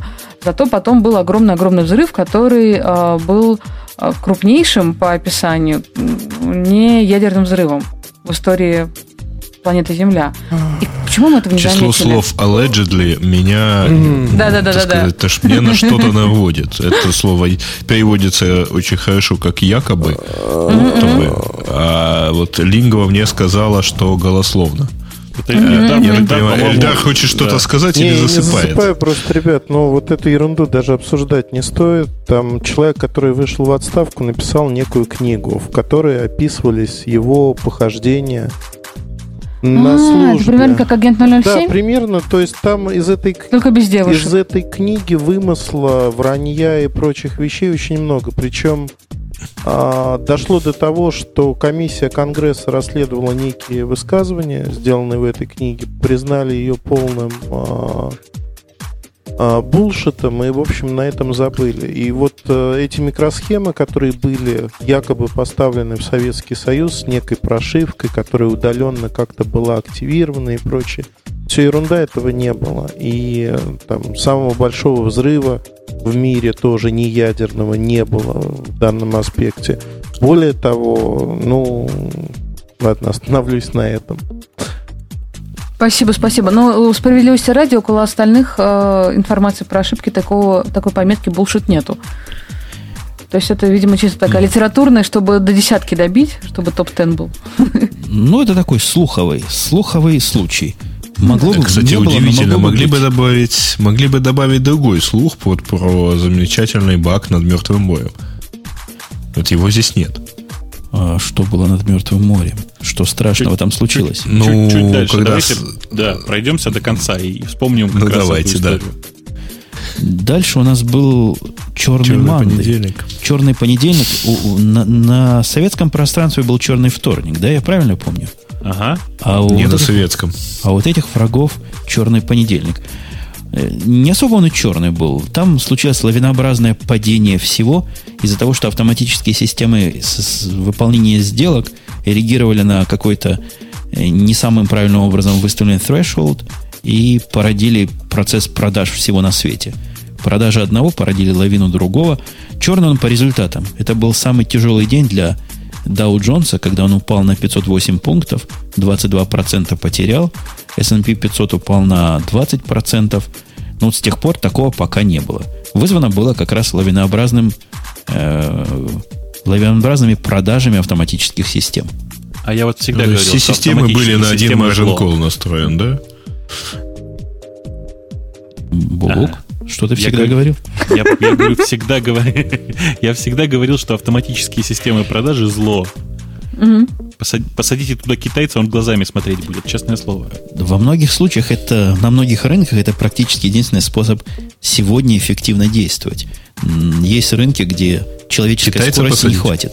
Много китайцев надо. Каждому по одной клавише. Так дать. их много вообще. Их, а, Знаешь же главную мечту любого производителя? Продать э, товар всего там каждому десятому китайцу. У нас есть номер 4. Это мы идем по степени ухудшения. Слушай, а мне кажется, что и 4, и, по-моему, и 3 это примерно одно и то же. Я пытаюсь понять. Номер, номер 4 был не. а Это разные ошибки, которые типичные, типичные программистские. А, просто закончилось одинаково, с разницей в 15 лет. Да, в 85 году у них была ошибочка в программе, причем не просто ошибочка, а такой типичный race condition, даже не программа была, утверждает операционную систему специальную написали для рентгеновского аппарата, который должен был давать либо слабое излучение для того, чтобы чего-то там просветить, либо хорошее X-ray, от которого все зажаривается. Там был баг, и и время от времени он переключался сам по себе из одного режима в другой. Шесть, шесть человек либо умерло, либо получили близкую к летальной дозе облучения от такой Нет, ошибочки. шесть случаев, э, по меньшей мере пять э, смертей. Ну, в принципе, да, это то же самое, что То есть и подтверждено, сказал. что умерли именно от этого, да. Вот такая ошибочка. Это было в была. 85 году. А в плохо 2000 писали. году... Научились писать лучше. О, в 2000 году красивая система была. Расскажи. Мгм. Нет, не расскажу. Не расскажешь? Не расскажу. Я так понимаю, что у них такая мудрая система, в которой можно э, этот прибор, опять же, он от рака лечит какой-то радиации. Так вот, прямо на экране прибора можно выбирать прошло зоны. 15 лет, прошло 15 лет, они все очень сильно усовершенствовали. И э, не как человеку берут и накидывают какую-то накидку, с чем, со свинцом она, кто делал недавно облучение, Тяжелая. Такая специальная штуковина. А тут это суперсовременные вещи, и ты на экранчике прямо пальчиком рисуешь, делаешь такой там, не знаю, тачскрин или тачскрин, там был вряд ли тачскрин, но ты мог э, обозначить зону, куда не нужно ничего просвечивать, чтобы эти дозы, не, эти зоны в организме не пострадали.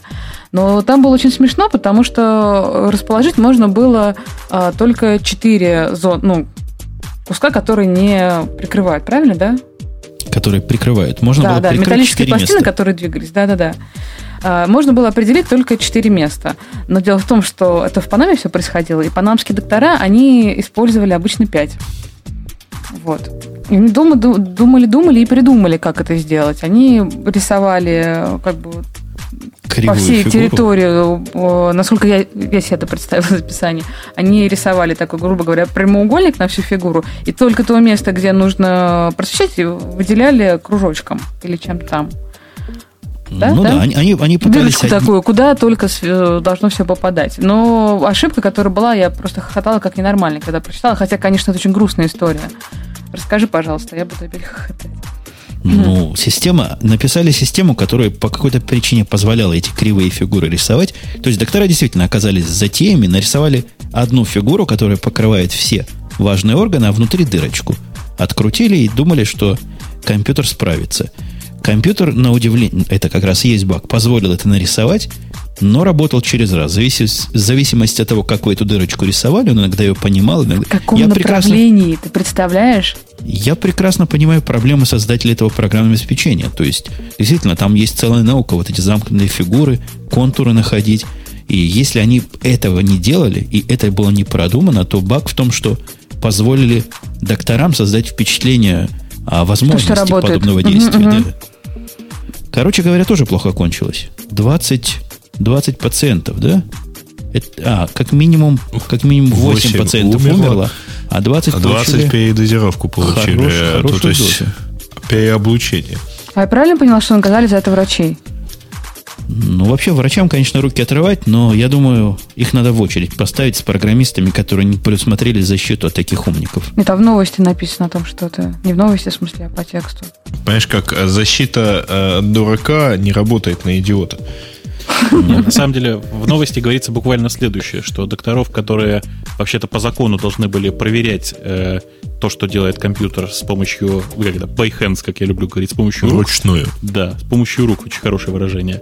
Э, Они как бы этим пренебрегали, и как резу- в результате были действительно осуждены за убийство. С ума сойти, а как они с помощью рук должны были это проверять? Мы не знаем же, мы же Руку не знаем подставлять. подробности того, что происходило. Ну, он, видимо, Я- выдавал какие-то данные, Чудовищно. что буду облучать вот это, вот таким-то количеством и так далее. Они должны были иметь как бы представление. Ну, может, пойти посмотреть, чего, собственно, пластины-то и закрыли. А, наверное, не ходили и не смотрели. Чудовищно. Ну, нет, там получалось, что оно в два э, удваивало дозу. Ну, то есть, соответственно, видимо, эту дозу он как-то выдавал, и ее можно было перепроверить. В общем, у меня пожелание ко всем слушателям подкаста и, пере- и всем-всем-всем остальным. А, Не об- лечитесь облучайтесь, от облучайтесь да, на старых аппаратах. Слишком современные могут быть слишком умными. Вообще со старыми аппаратами тоже могут быть проблемы. Главное, не забывайте свинцовый фартучек. А еще очень удобно... И намордничек при- свинцовый, да. Да, да. и Ходите со своим плавочки. свинцовым гробиком, и вам ничего не будет страшно. О, Ужасно, Э, ужасно. посмотрел на номер Вечер два. черного юмора на Рассказывай, да. По-моему, речь идет о противоракетных комплексах или ракетах, которые «Земля-воздух» называется, которые в 91 году были развернуты во время войны Персидском заливе. Также она по-русски называется, эта война. Да, да. Мгм. И плохо сбивали. Сбивали плохо из-за бага в вычислении времени. От этого некоторые цели пролетали мимо. И утверждают, что, видимо, из-за этого, тут трудно сказать, то ли просто такой паспортный режим был не все ловить, то ли из-за этого бага.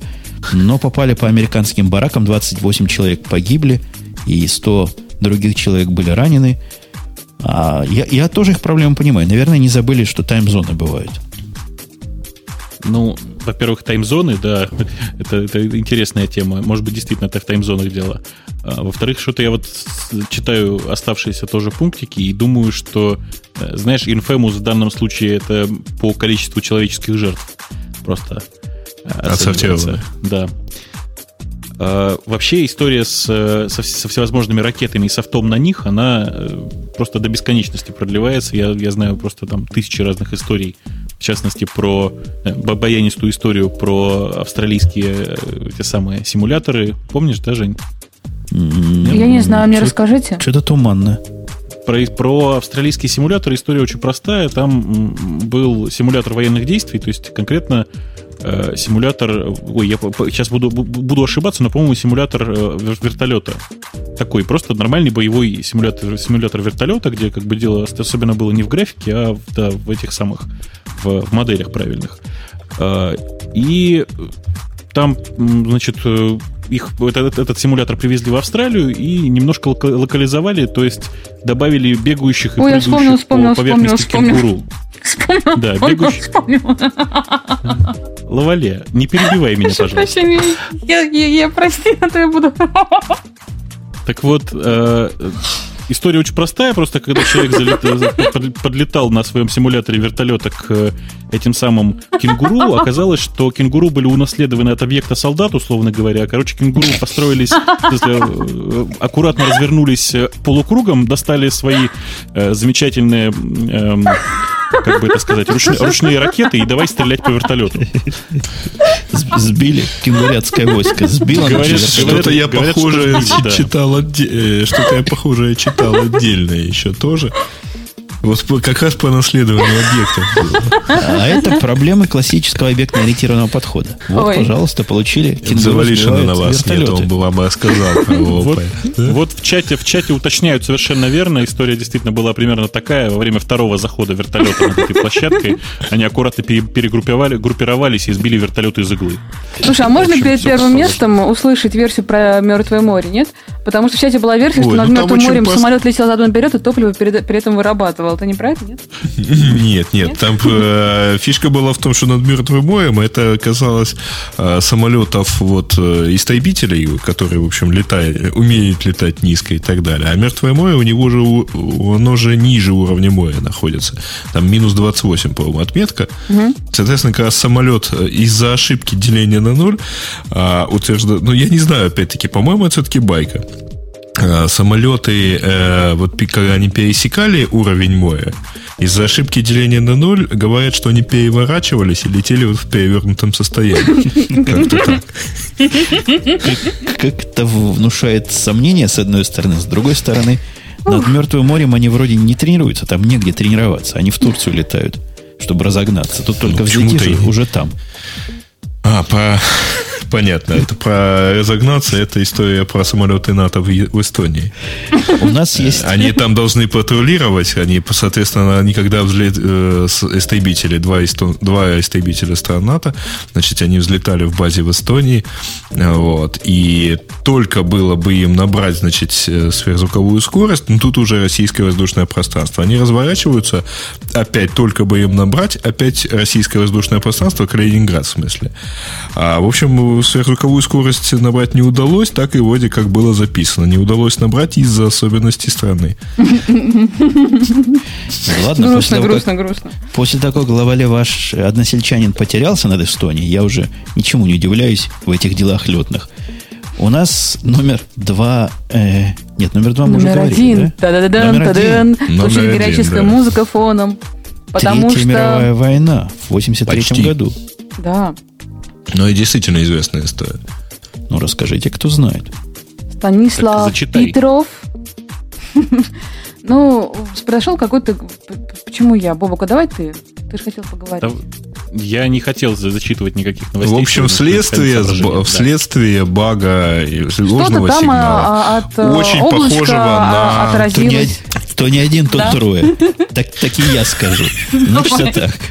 У них, у, русских, у этих, у которые с медведями и водку в самоварах хранят, в замороженном виде, как вы знаете, есть странные. У них облака тени отбрасывают, и эти тени системами, этими русскими в 83 году определялись известно как э, возможные цели, возможные нападающие. Но была противо система, противооблачная система, которая все это дело фильтровала. То есть концептуально. Одна система вносит цели, другая система говорит, цель нормально, по ошибочке попала сюда. Насколько я понимаю, был какой-то баг в этой системе, и определили, определили эти штуки как настоящие ракеты, которые 5 штук уже подлетают, естественно, из Соединенных Штатов пущены, потому что откуда еще облака могут прилететь в Россию? Ну, конечно. Но, но, вот я, кстати, не знаю, как должность эту расшифровать. У Станислав Петров. Э, Станислав Петров, он же подполковник, да? Лейтенант Колонел это называется, то есть подполковник. В нашей, так сказать, это. Да, это известная история. Он э, э, принял решение считать это ложным запуском, запустил там систему проверки э, сказал, дополнительную, которая подтвердила, что да. Была чуйка, потому что и эту чуйку подтверждала еще и догадка, что если бы на самом деле Штаты нападали, то это было бы чуть больше, чем 5. Чего? И- а его не Прости. расстреляли за это, за эту самодеятельность? Нет, ну, в общем, по-моему, награждать тоже не стали. И всю эту историю активно вы, вытащили, по-моему, вот э, в прошлом году, когда, собственно, исполнилось 25 лет со, со дня вот этого вот инцидента. А Да, и награждать надо почему не сказать, стали? что- А, Но за что там? За то, что там не то чтобы чуйка, он как бы м, прямой кишкой почувствовал, давайте скажем так. Ну, это дословный перевод, правда? А если бы летели Нет, настоящие ракеты? написано. Ну да, да. А? А если бы настоящие ракеты летели? Мне кажется, надо было расстрелять. Так, э, понимаешь, Или я он же как... Он же Так не... они же не прилетели. Не, А если бы он не нес в этом. Он патроны? же- Слушайте, он же не вручную их помаркал, вы что? Он запустил перепроверку еще раз. Конечно же, это заняло какое-то время, но тем не менее результат был. То есть вы А, поймите, я думала, не- правой кнопкой мыши. Не действительно. Правой кнопкой мыши не действительно. Короче говоря, правы совершенно создателей Скайнета. Только компьютерам можно такое доверить. Люди, видишь, дрогнули и не начали правильных действий в этой ситуации. А, Там есть Давайте еще два дальше, мы как-то долго на этой теме? Никто не хочет зачитать. Ты Ну, хочешь, ты вот- хочешь, я вижу. Вот эту историю, вот эту историю мы все помним. Я не знаю, помните ли вы, она шуму надела в 2007, в 2007 году в Лос-Анджелесском аэропорту, там все застопорилось. Никто не летал, никто не влетал туда. Целых 8 часов сказано. Проблема была из-за из-за сетевой карточки, и даже не карточки, а внутреннего программного обеспечения с ошибочкой на, на карточке сетевой. Она посылала ошибочные данные в Custom и Border Protection Network. Ну, то есть туда, в Custom это таможня, таможенный network и пограничникам. И все, и вся система от этих ложных пакетов, они не просто ложные, они поломанные были пакеты, кривые, Всю- положила всю систему, всю их управление всем на свете. Я не знаю, авиадиспетчерская система легла от этого или нет. Она вроде бы у них отдельно сделана, но все остальное не работало совершенно точно. Ну, вообще, как бы, то, что она была сделана отдельно, в смысле навигационная система, очень правильно, потому что, ну, э, объединять такие вещи, это, знаешь, это все равно, что рассчитывать, что, э, не знаю, там, ядерные ракеты через интернет запускать. Вот это примерно та же самая история. Или ставить Windows C на танки. Э, Нет, подождите, вы, вы что-то не про то. Причем здесь навигационная система? Там все очень просто. Повесилась программа у таможни с э, пограничниками, которые просто не могли оформить ничей э, выезд или въезд э, в Америку. Вот и все. Нет, ну, мы- мы хорошо, о что том, не упала да. система управления полетами. Вот что мы говорим. Ну, в общем, и Windows там в Лос-Анджелесе, наверное, работала там у разработчиков. И Google, кстати говоря, тоже вроде как, наверное, не упал.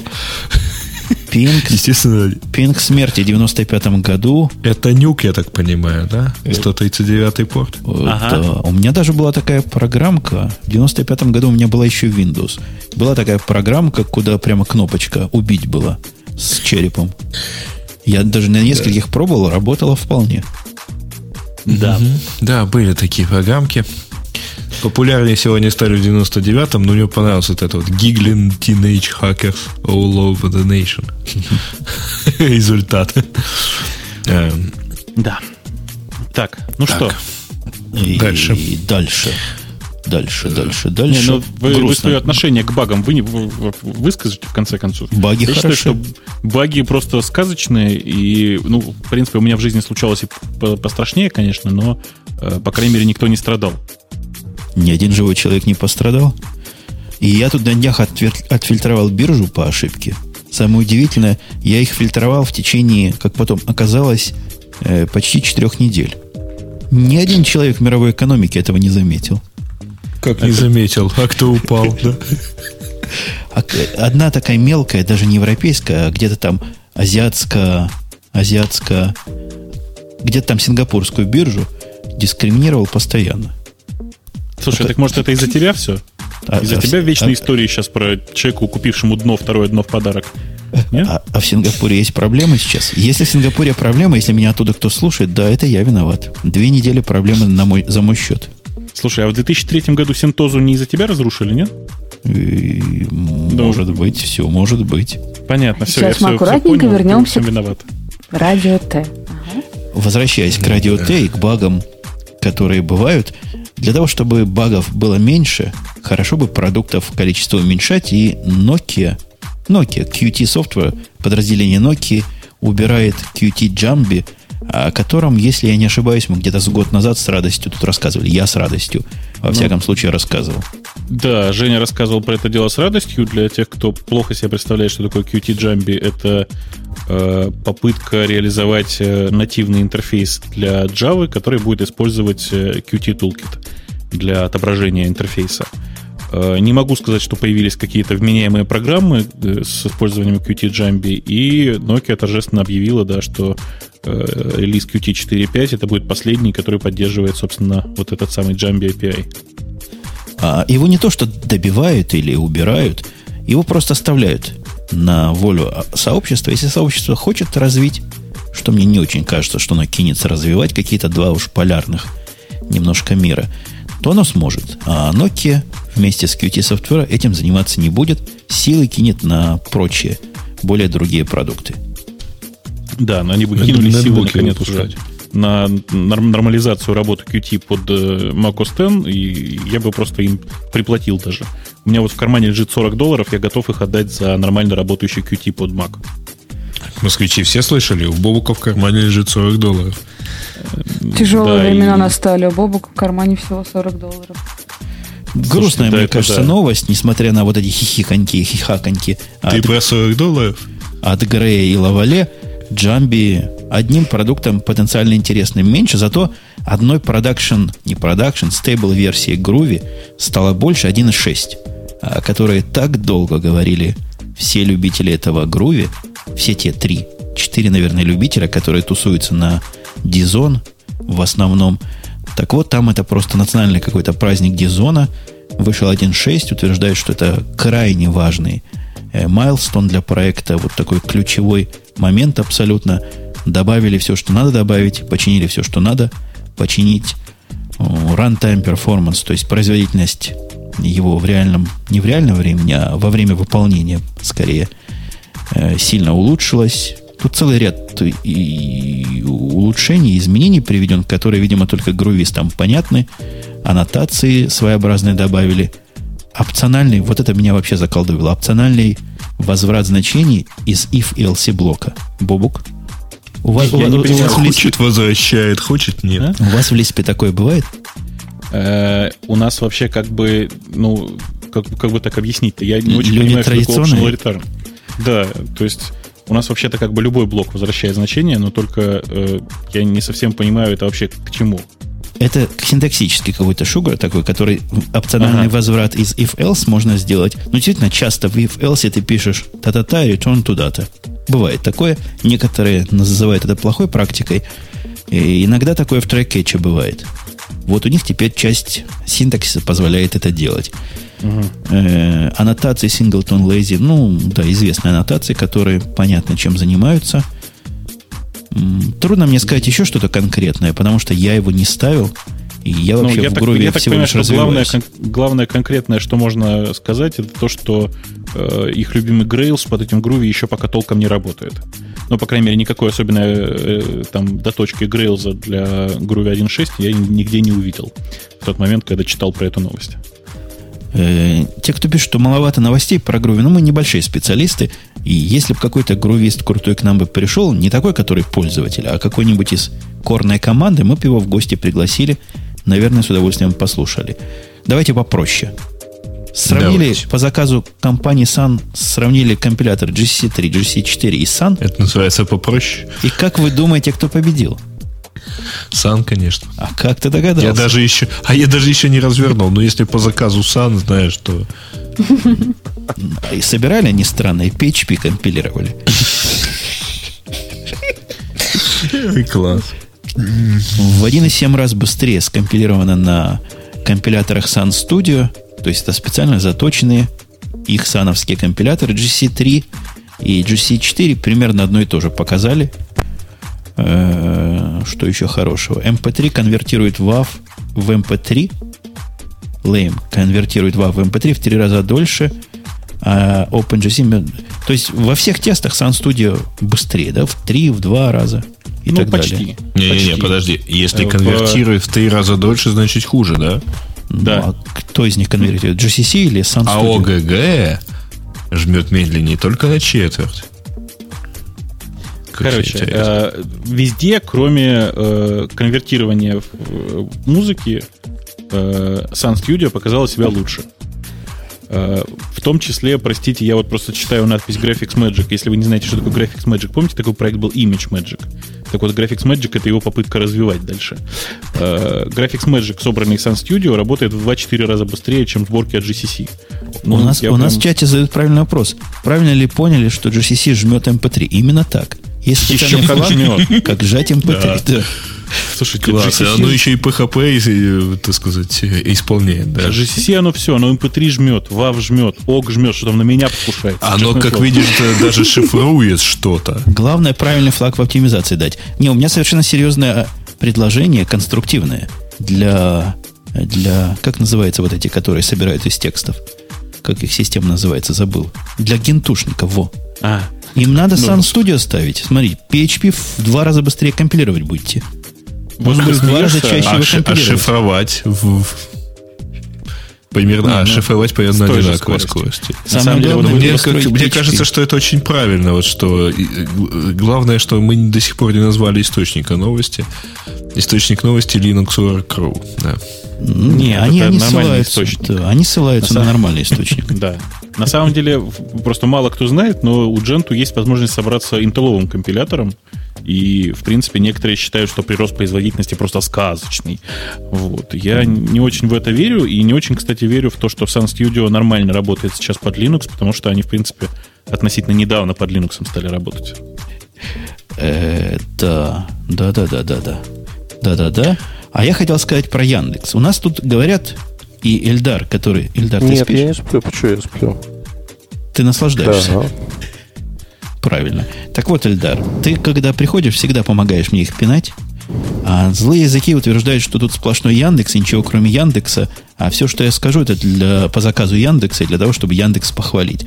В Нет, этот позвольте, раз позвольте. Яндекс...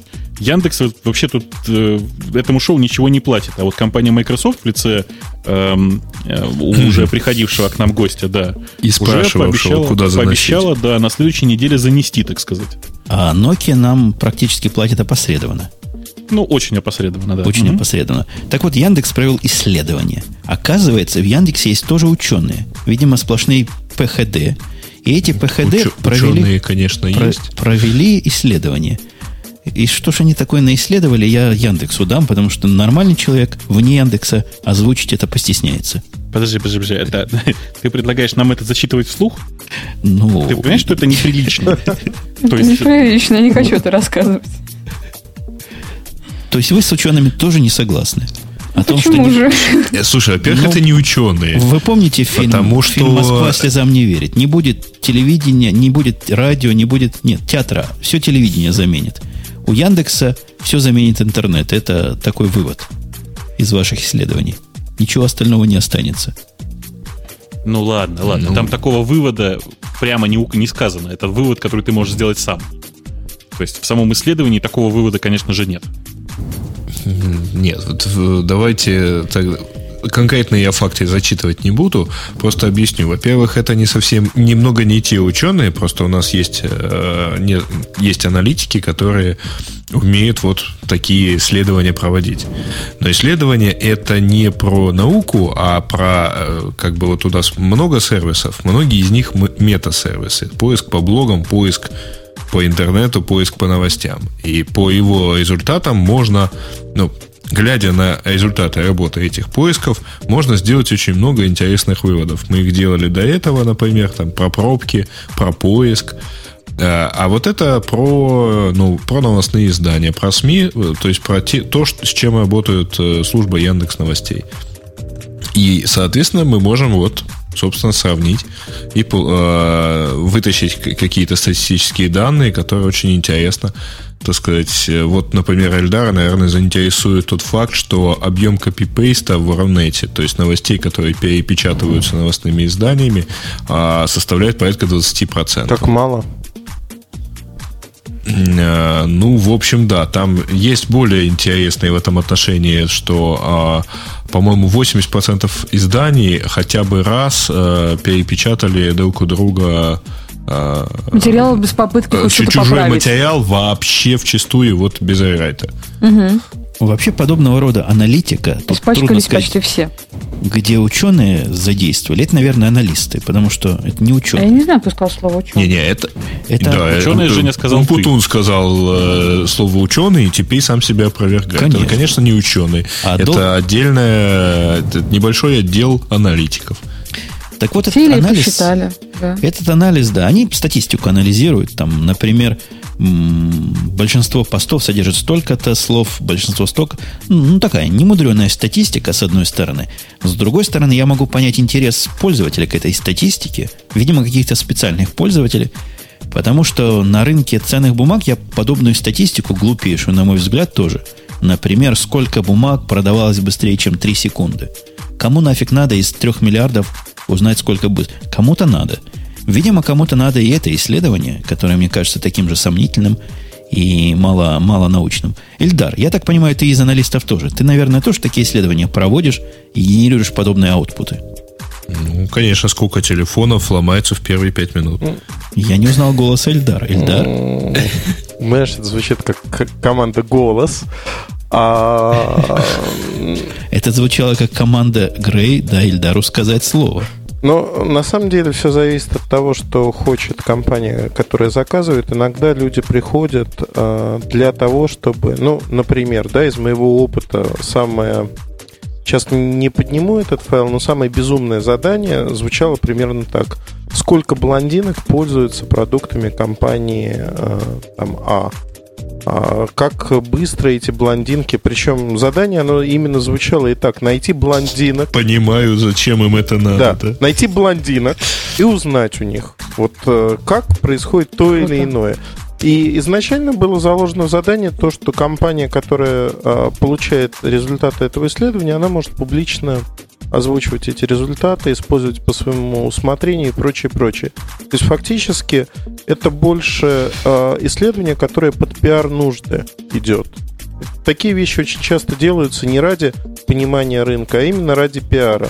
Подобных исследований примерно 20% у каждой компании, когда вот просят делать подобные безумные штуки.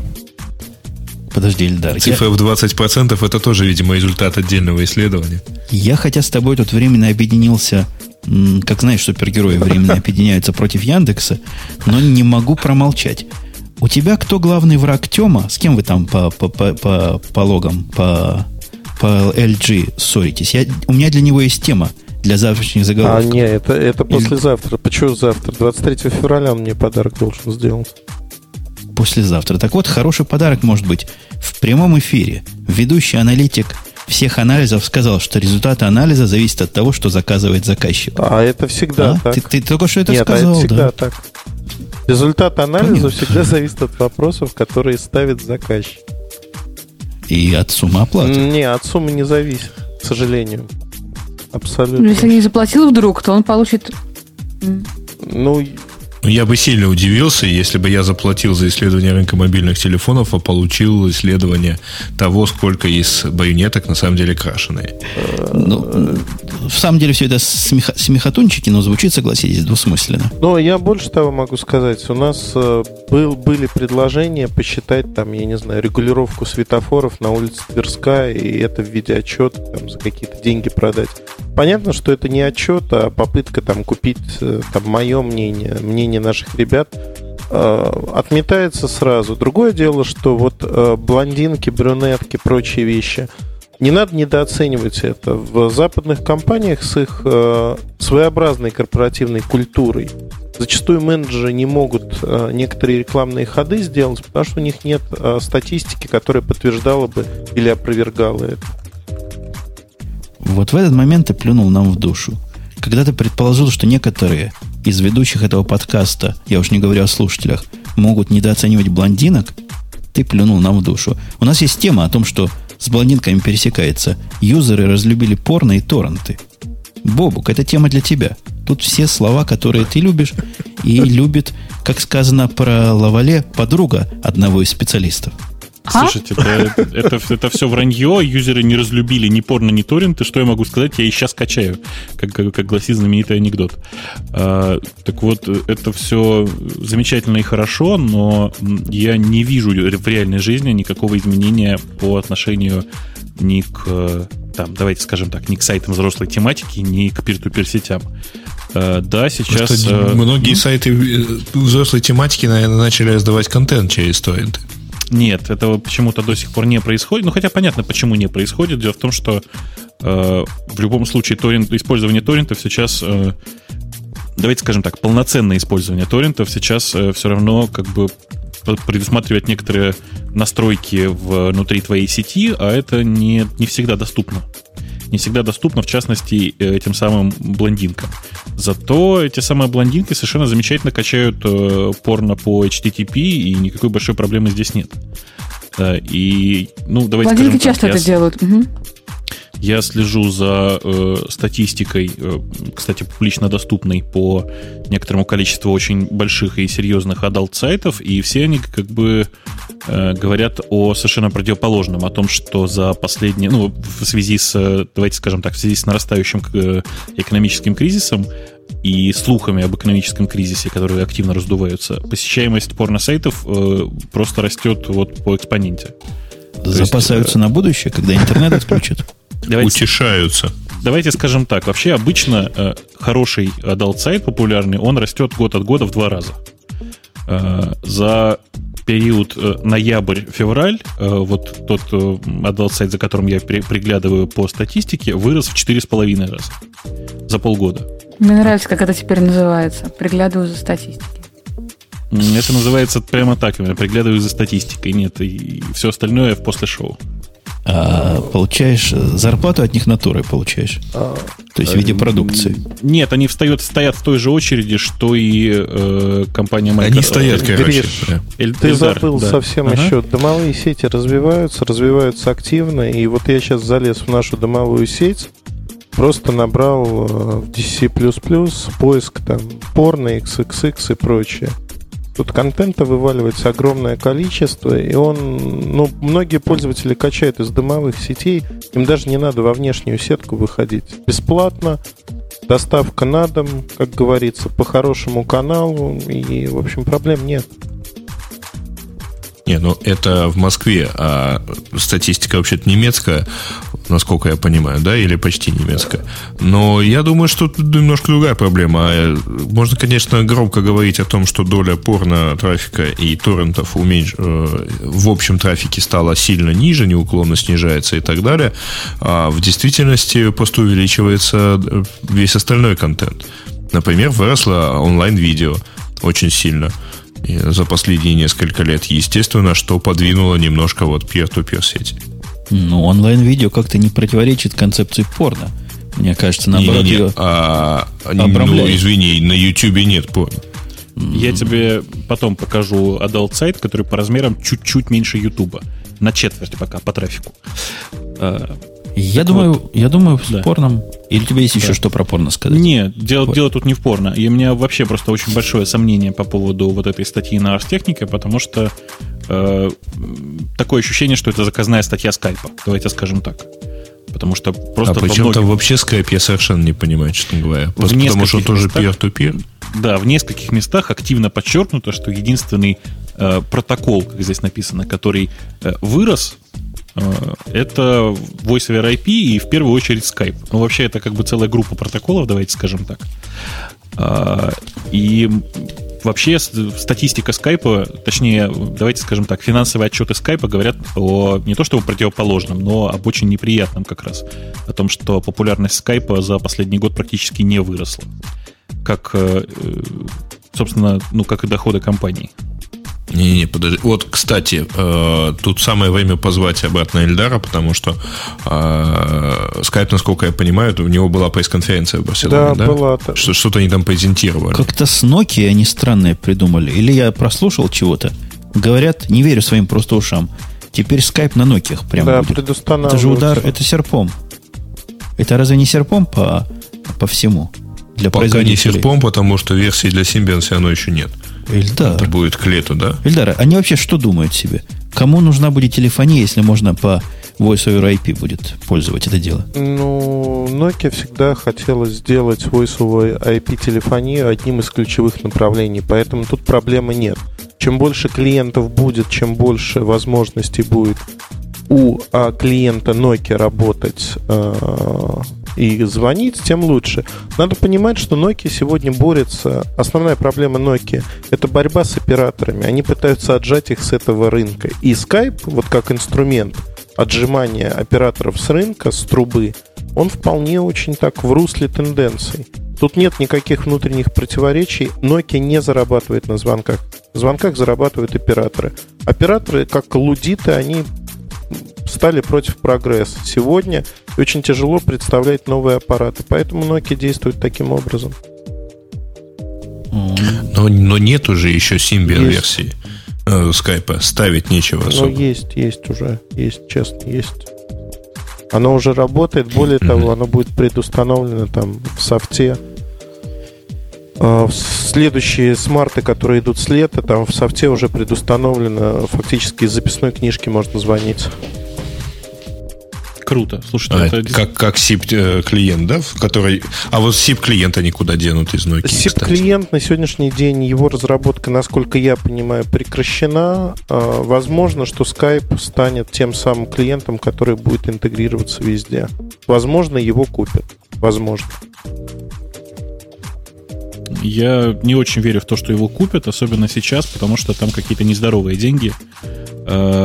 Я хотел сказать, что я просто, в общем, ждал этого действия, потому что э, Nokia очень активно содействовали, работали вместе с, э, со Skype, как с компанией, э, вот на Майма платформе, на моей любимой, да, и, и N800, и N810, они вот они вместе со Skype в комплекте.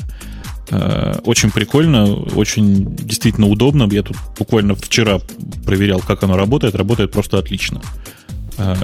Если сейчас в каждом телефоне окажется Skype, все, все остальные, в общем, все остальные платформы можно выносить, что называется. Э, Skype просто он победил, практически победил все остальные voice мессенджеры на э, десктопной платформе, и сейчас на мобильной это будет А, просто наше всё. Гриш, одна поправка. Если Skype доживет до этого момента. Да, конечно, конечно.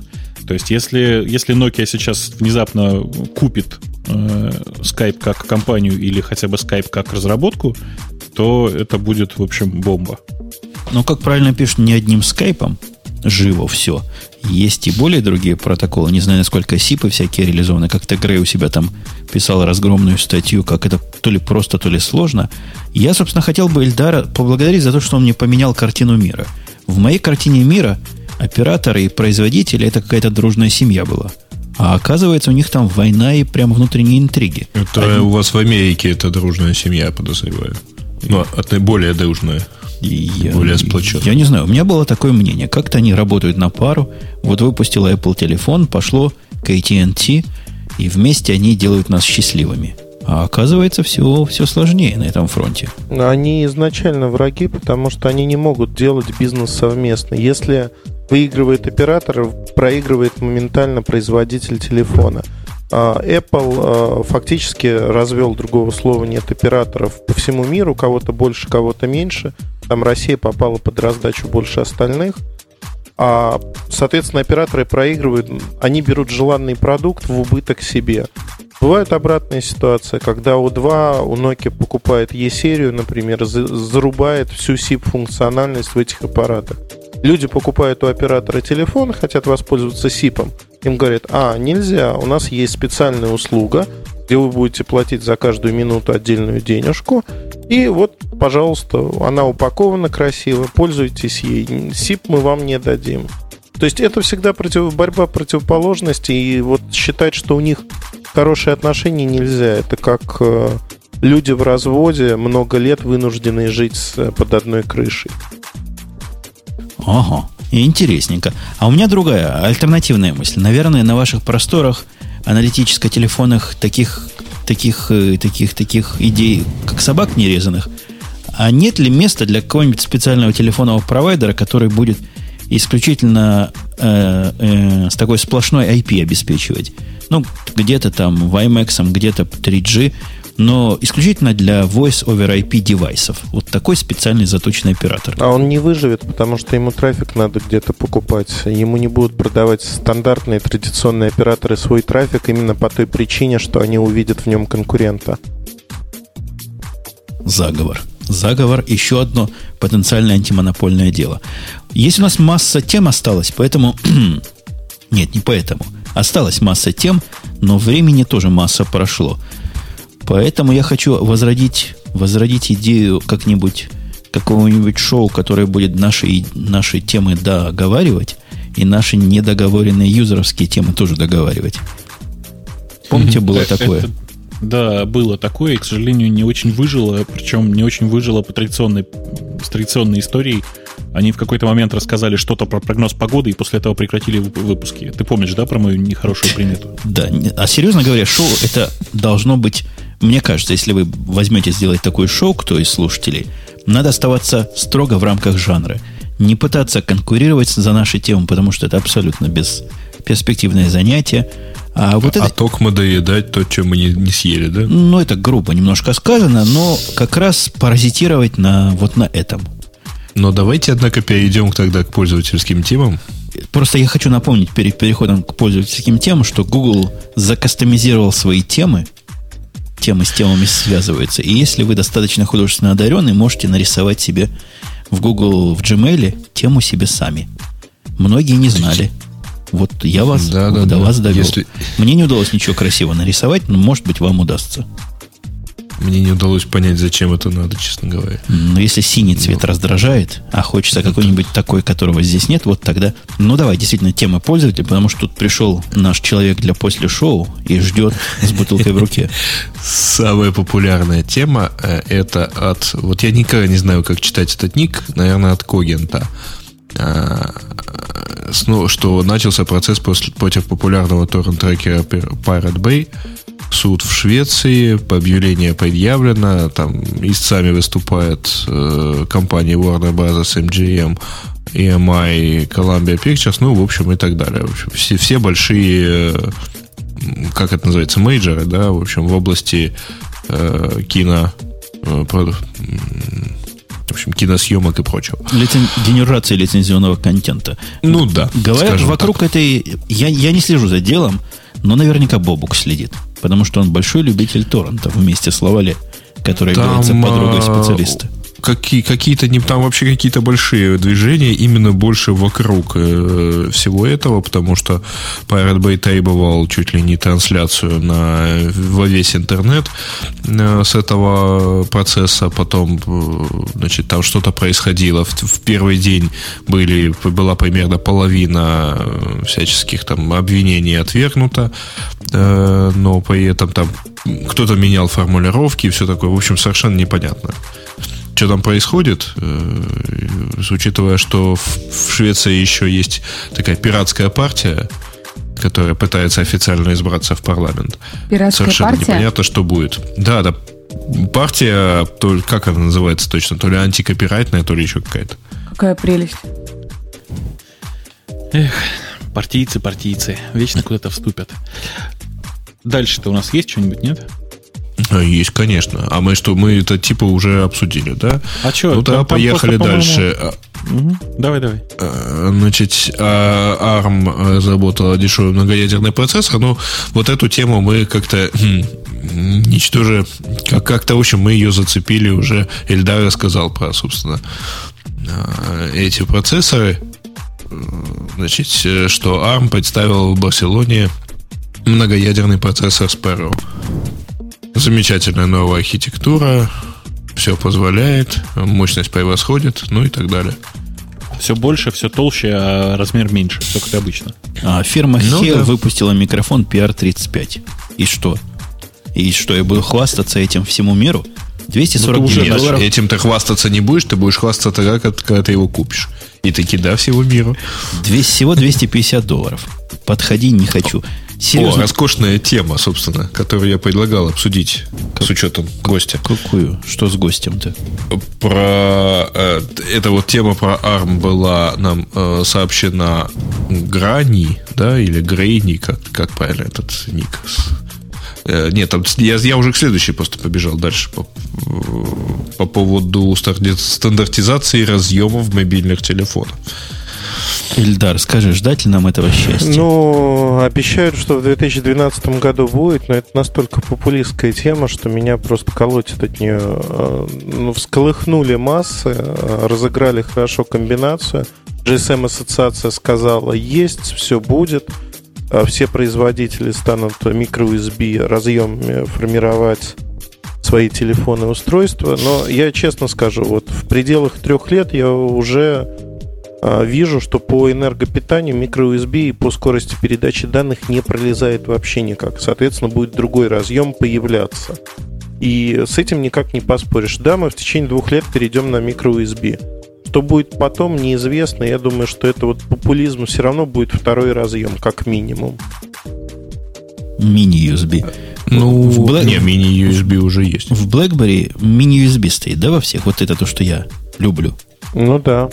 А, Ну вот и ставьте Ну, его. Не надо делать маленьких не, телефонов. ну мини, ставьте. мини-USB это совсем, э, совсем типа старый. А куда нам, совсем куда нам гнаться за прогрессом? Я не знаю, честно говоря, я вот передо мной лежат два телефона с, мини, с микро-USB разъемами. Вот. Один э, называется Samsung, и он заряжается от всего. Второй называется Motorola, и он заряжается только от чего-нибудь с эмблемой Motorola. Поэтому а разъем один. Что помешает этим самым производителям продолжать, так сказать, ставить какой-то... Я так понимаю, что у Motorola какой-то свой сигнальный а, еще есть контакт, который говорит, что это вот не родное. Ну, вообще, вообще мы уже думали давно руки отрывать. У меня, я рассматривал телефоны, у них у всех несовместимы, даже телефоны одной фирмы, несовместимы между собой зарядниками. Отрывать руки, отрывать ноги – это место для какого-то коллективного иска к этим всем орлам. Вот с тех пор, как начали появляться ты телефоны с USB, я да? стал более-менее спокоен и гляжу в будущее с надеждой. А, а так все, так были сплошные слезы. Нет, Слушайте, я знаешь- знаю, да, я знаю красивый психологический прием. Внимание, сейчас смотрите. А, в, этой, в, в отношении зарядок я совершенно согласен с Эльдаром, и Nokia поступает здесь очень правильно. У них есть э, старый USB, ста- старый заряд, э, разъем зарядки и новый разъем зарядки, и она официально продает переходники. Представляешь, Жень? Ну да, это нормально. Хотя, ну ладно. Не, ну там, там другое. В общем, э, понимаешь, вот сейчас у всех есть в той или иной э, версии микро-USB ми- или мини-USB, но при этом совершенно непонятно, вот там, беря ту же Nokia, совершенно э, не знаешь, а сможешь ли ты заезжать от микро-USB или мини-USB. Не, бывает еще Это же хуже. неизвестно. У меня есть такой разъемчик на Плантронисе, который выглядит как микро-USB, но не влазит в другие микро-USB. То есть, если засунуть, то с такой-то матерью напильника можно засунуть. Но работать наверняка потом не будет. Ты имеешь в виду этот 925? Ну да, у него разъемчик похожий на микро-USB, только немножко другой. Точно он немножко другой. Точно, точно. Что Попробуй я- засунуть, увидишь, что залазит с трудом. Это как, как эти самые дельфины, которые на нашей стране воевали, но другие. Это у тебя был неправильный этот. Хотя он тоже, он очень интересно сообщает, а, но это у тебя был неправильный или разъемчик. Где-то у тебя там был неправильный разъемчик, потому что вот я взял, отц- отцепил вот этот самый Plantronics сейчас, воткнул опять-таки в тот же Samsung, он мне почему-то спросил, не хочу ли я подключиться в режим передачи данных, я не понял, куда он будет сейчас передавать данные, наверное, в электросеть, вот. но А давайте тем не менее и опять на заезжаться после тоже шоу, начал. пожалуйста. Это не техсаппорт, это интересная дискуссия. А, а мы какую А. тему обсуждали? О том, что ARM разработал многоядерный процессор? Мы ее вроде как уже закончили обсуждать. А, хорошо, разработали, молодцы. Да, Слушайте, там, а по-моему, больше фантастически, интересных тем кстати нет. говоря, а, там вообще тем больше нет. А, они Нет, есть они на другой... есть. А, не, вот есть роскошная тема, давайте ее все-таки дернем, а, про обход вьетнамцами биометрической защиты на ноутбуках. И- а что там было? Раска- Утверждается, ну, в некоторых ноутбуках в Lenovo, в Asus и в Toshiba есть э, защита, основанная на том, что а, камера анализирует э, лицо человека, сидящего перед ноутбуком, и если это не лицо владельца, то, соответственно, там э, защита не блокирует, не дает ничего делать и все такое прочее. Утверждается, что вьетнамские специалисты показали этому, этой камере фотографии владельца. Ну, Бобук рассказывал историю про «уберите второе лицо».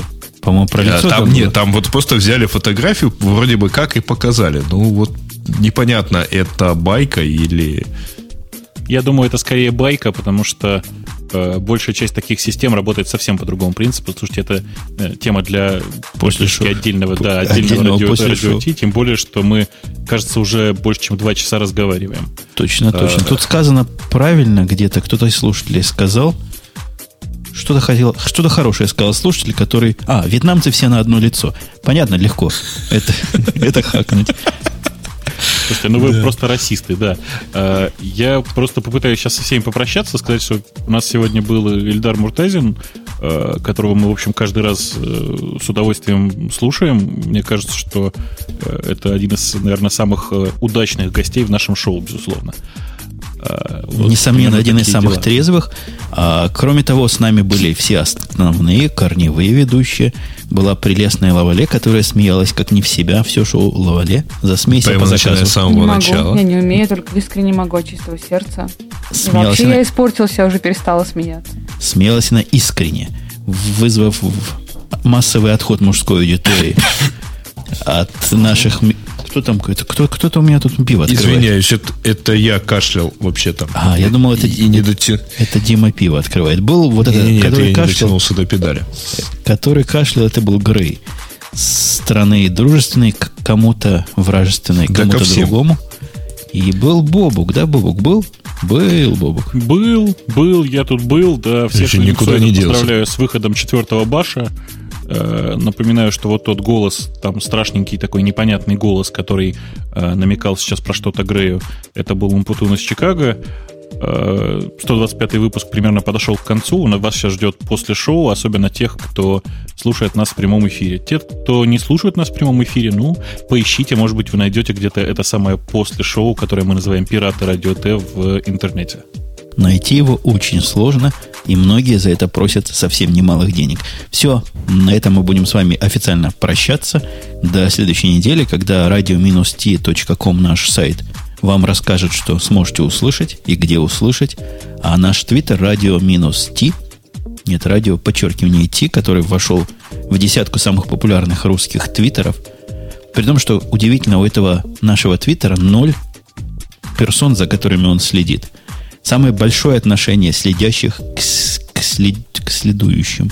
Я ноль бесконечно делить. большое. Оно Да. бесконечное. Чувствуется, что ты гуманитарий. Да, конечно. А. Я запрещаю. делить на ноль. Ну да. У, у нас, у А нас нам большое, высветить разрешили. большое, но на, на ну, этом хорошо, большом давайте, давайте, прощаться все-таки. да, давайте, давайте до следующей недели. Все, пока, услышимся. Спасибо, что вы были с нами. Счастливо. Пока. Пока. Не облучайтесь.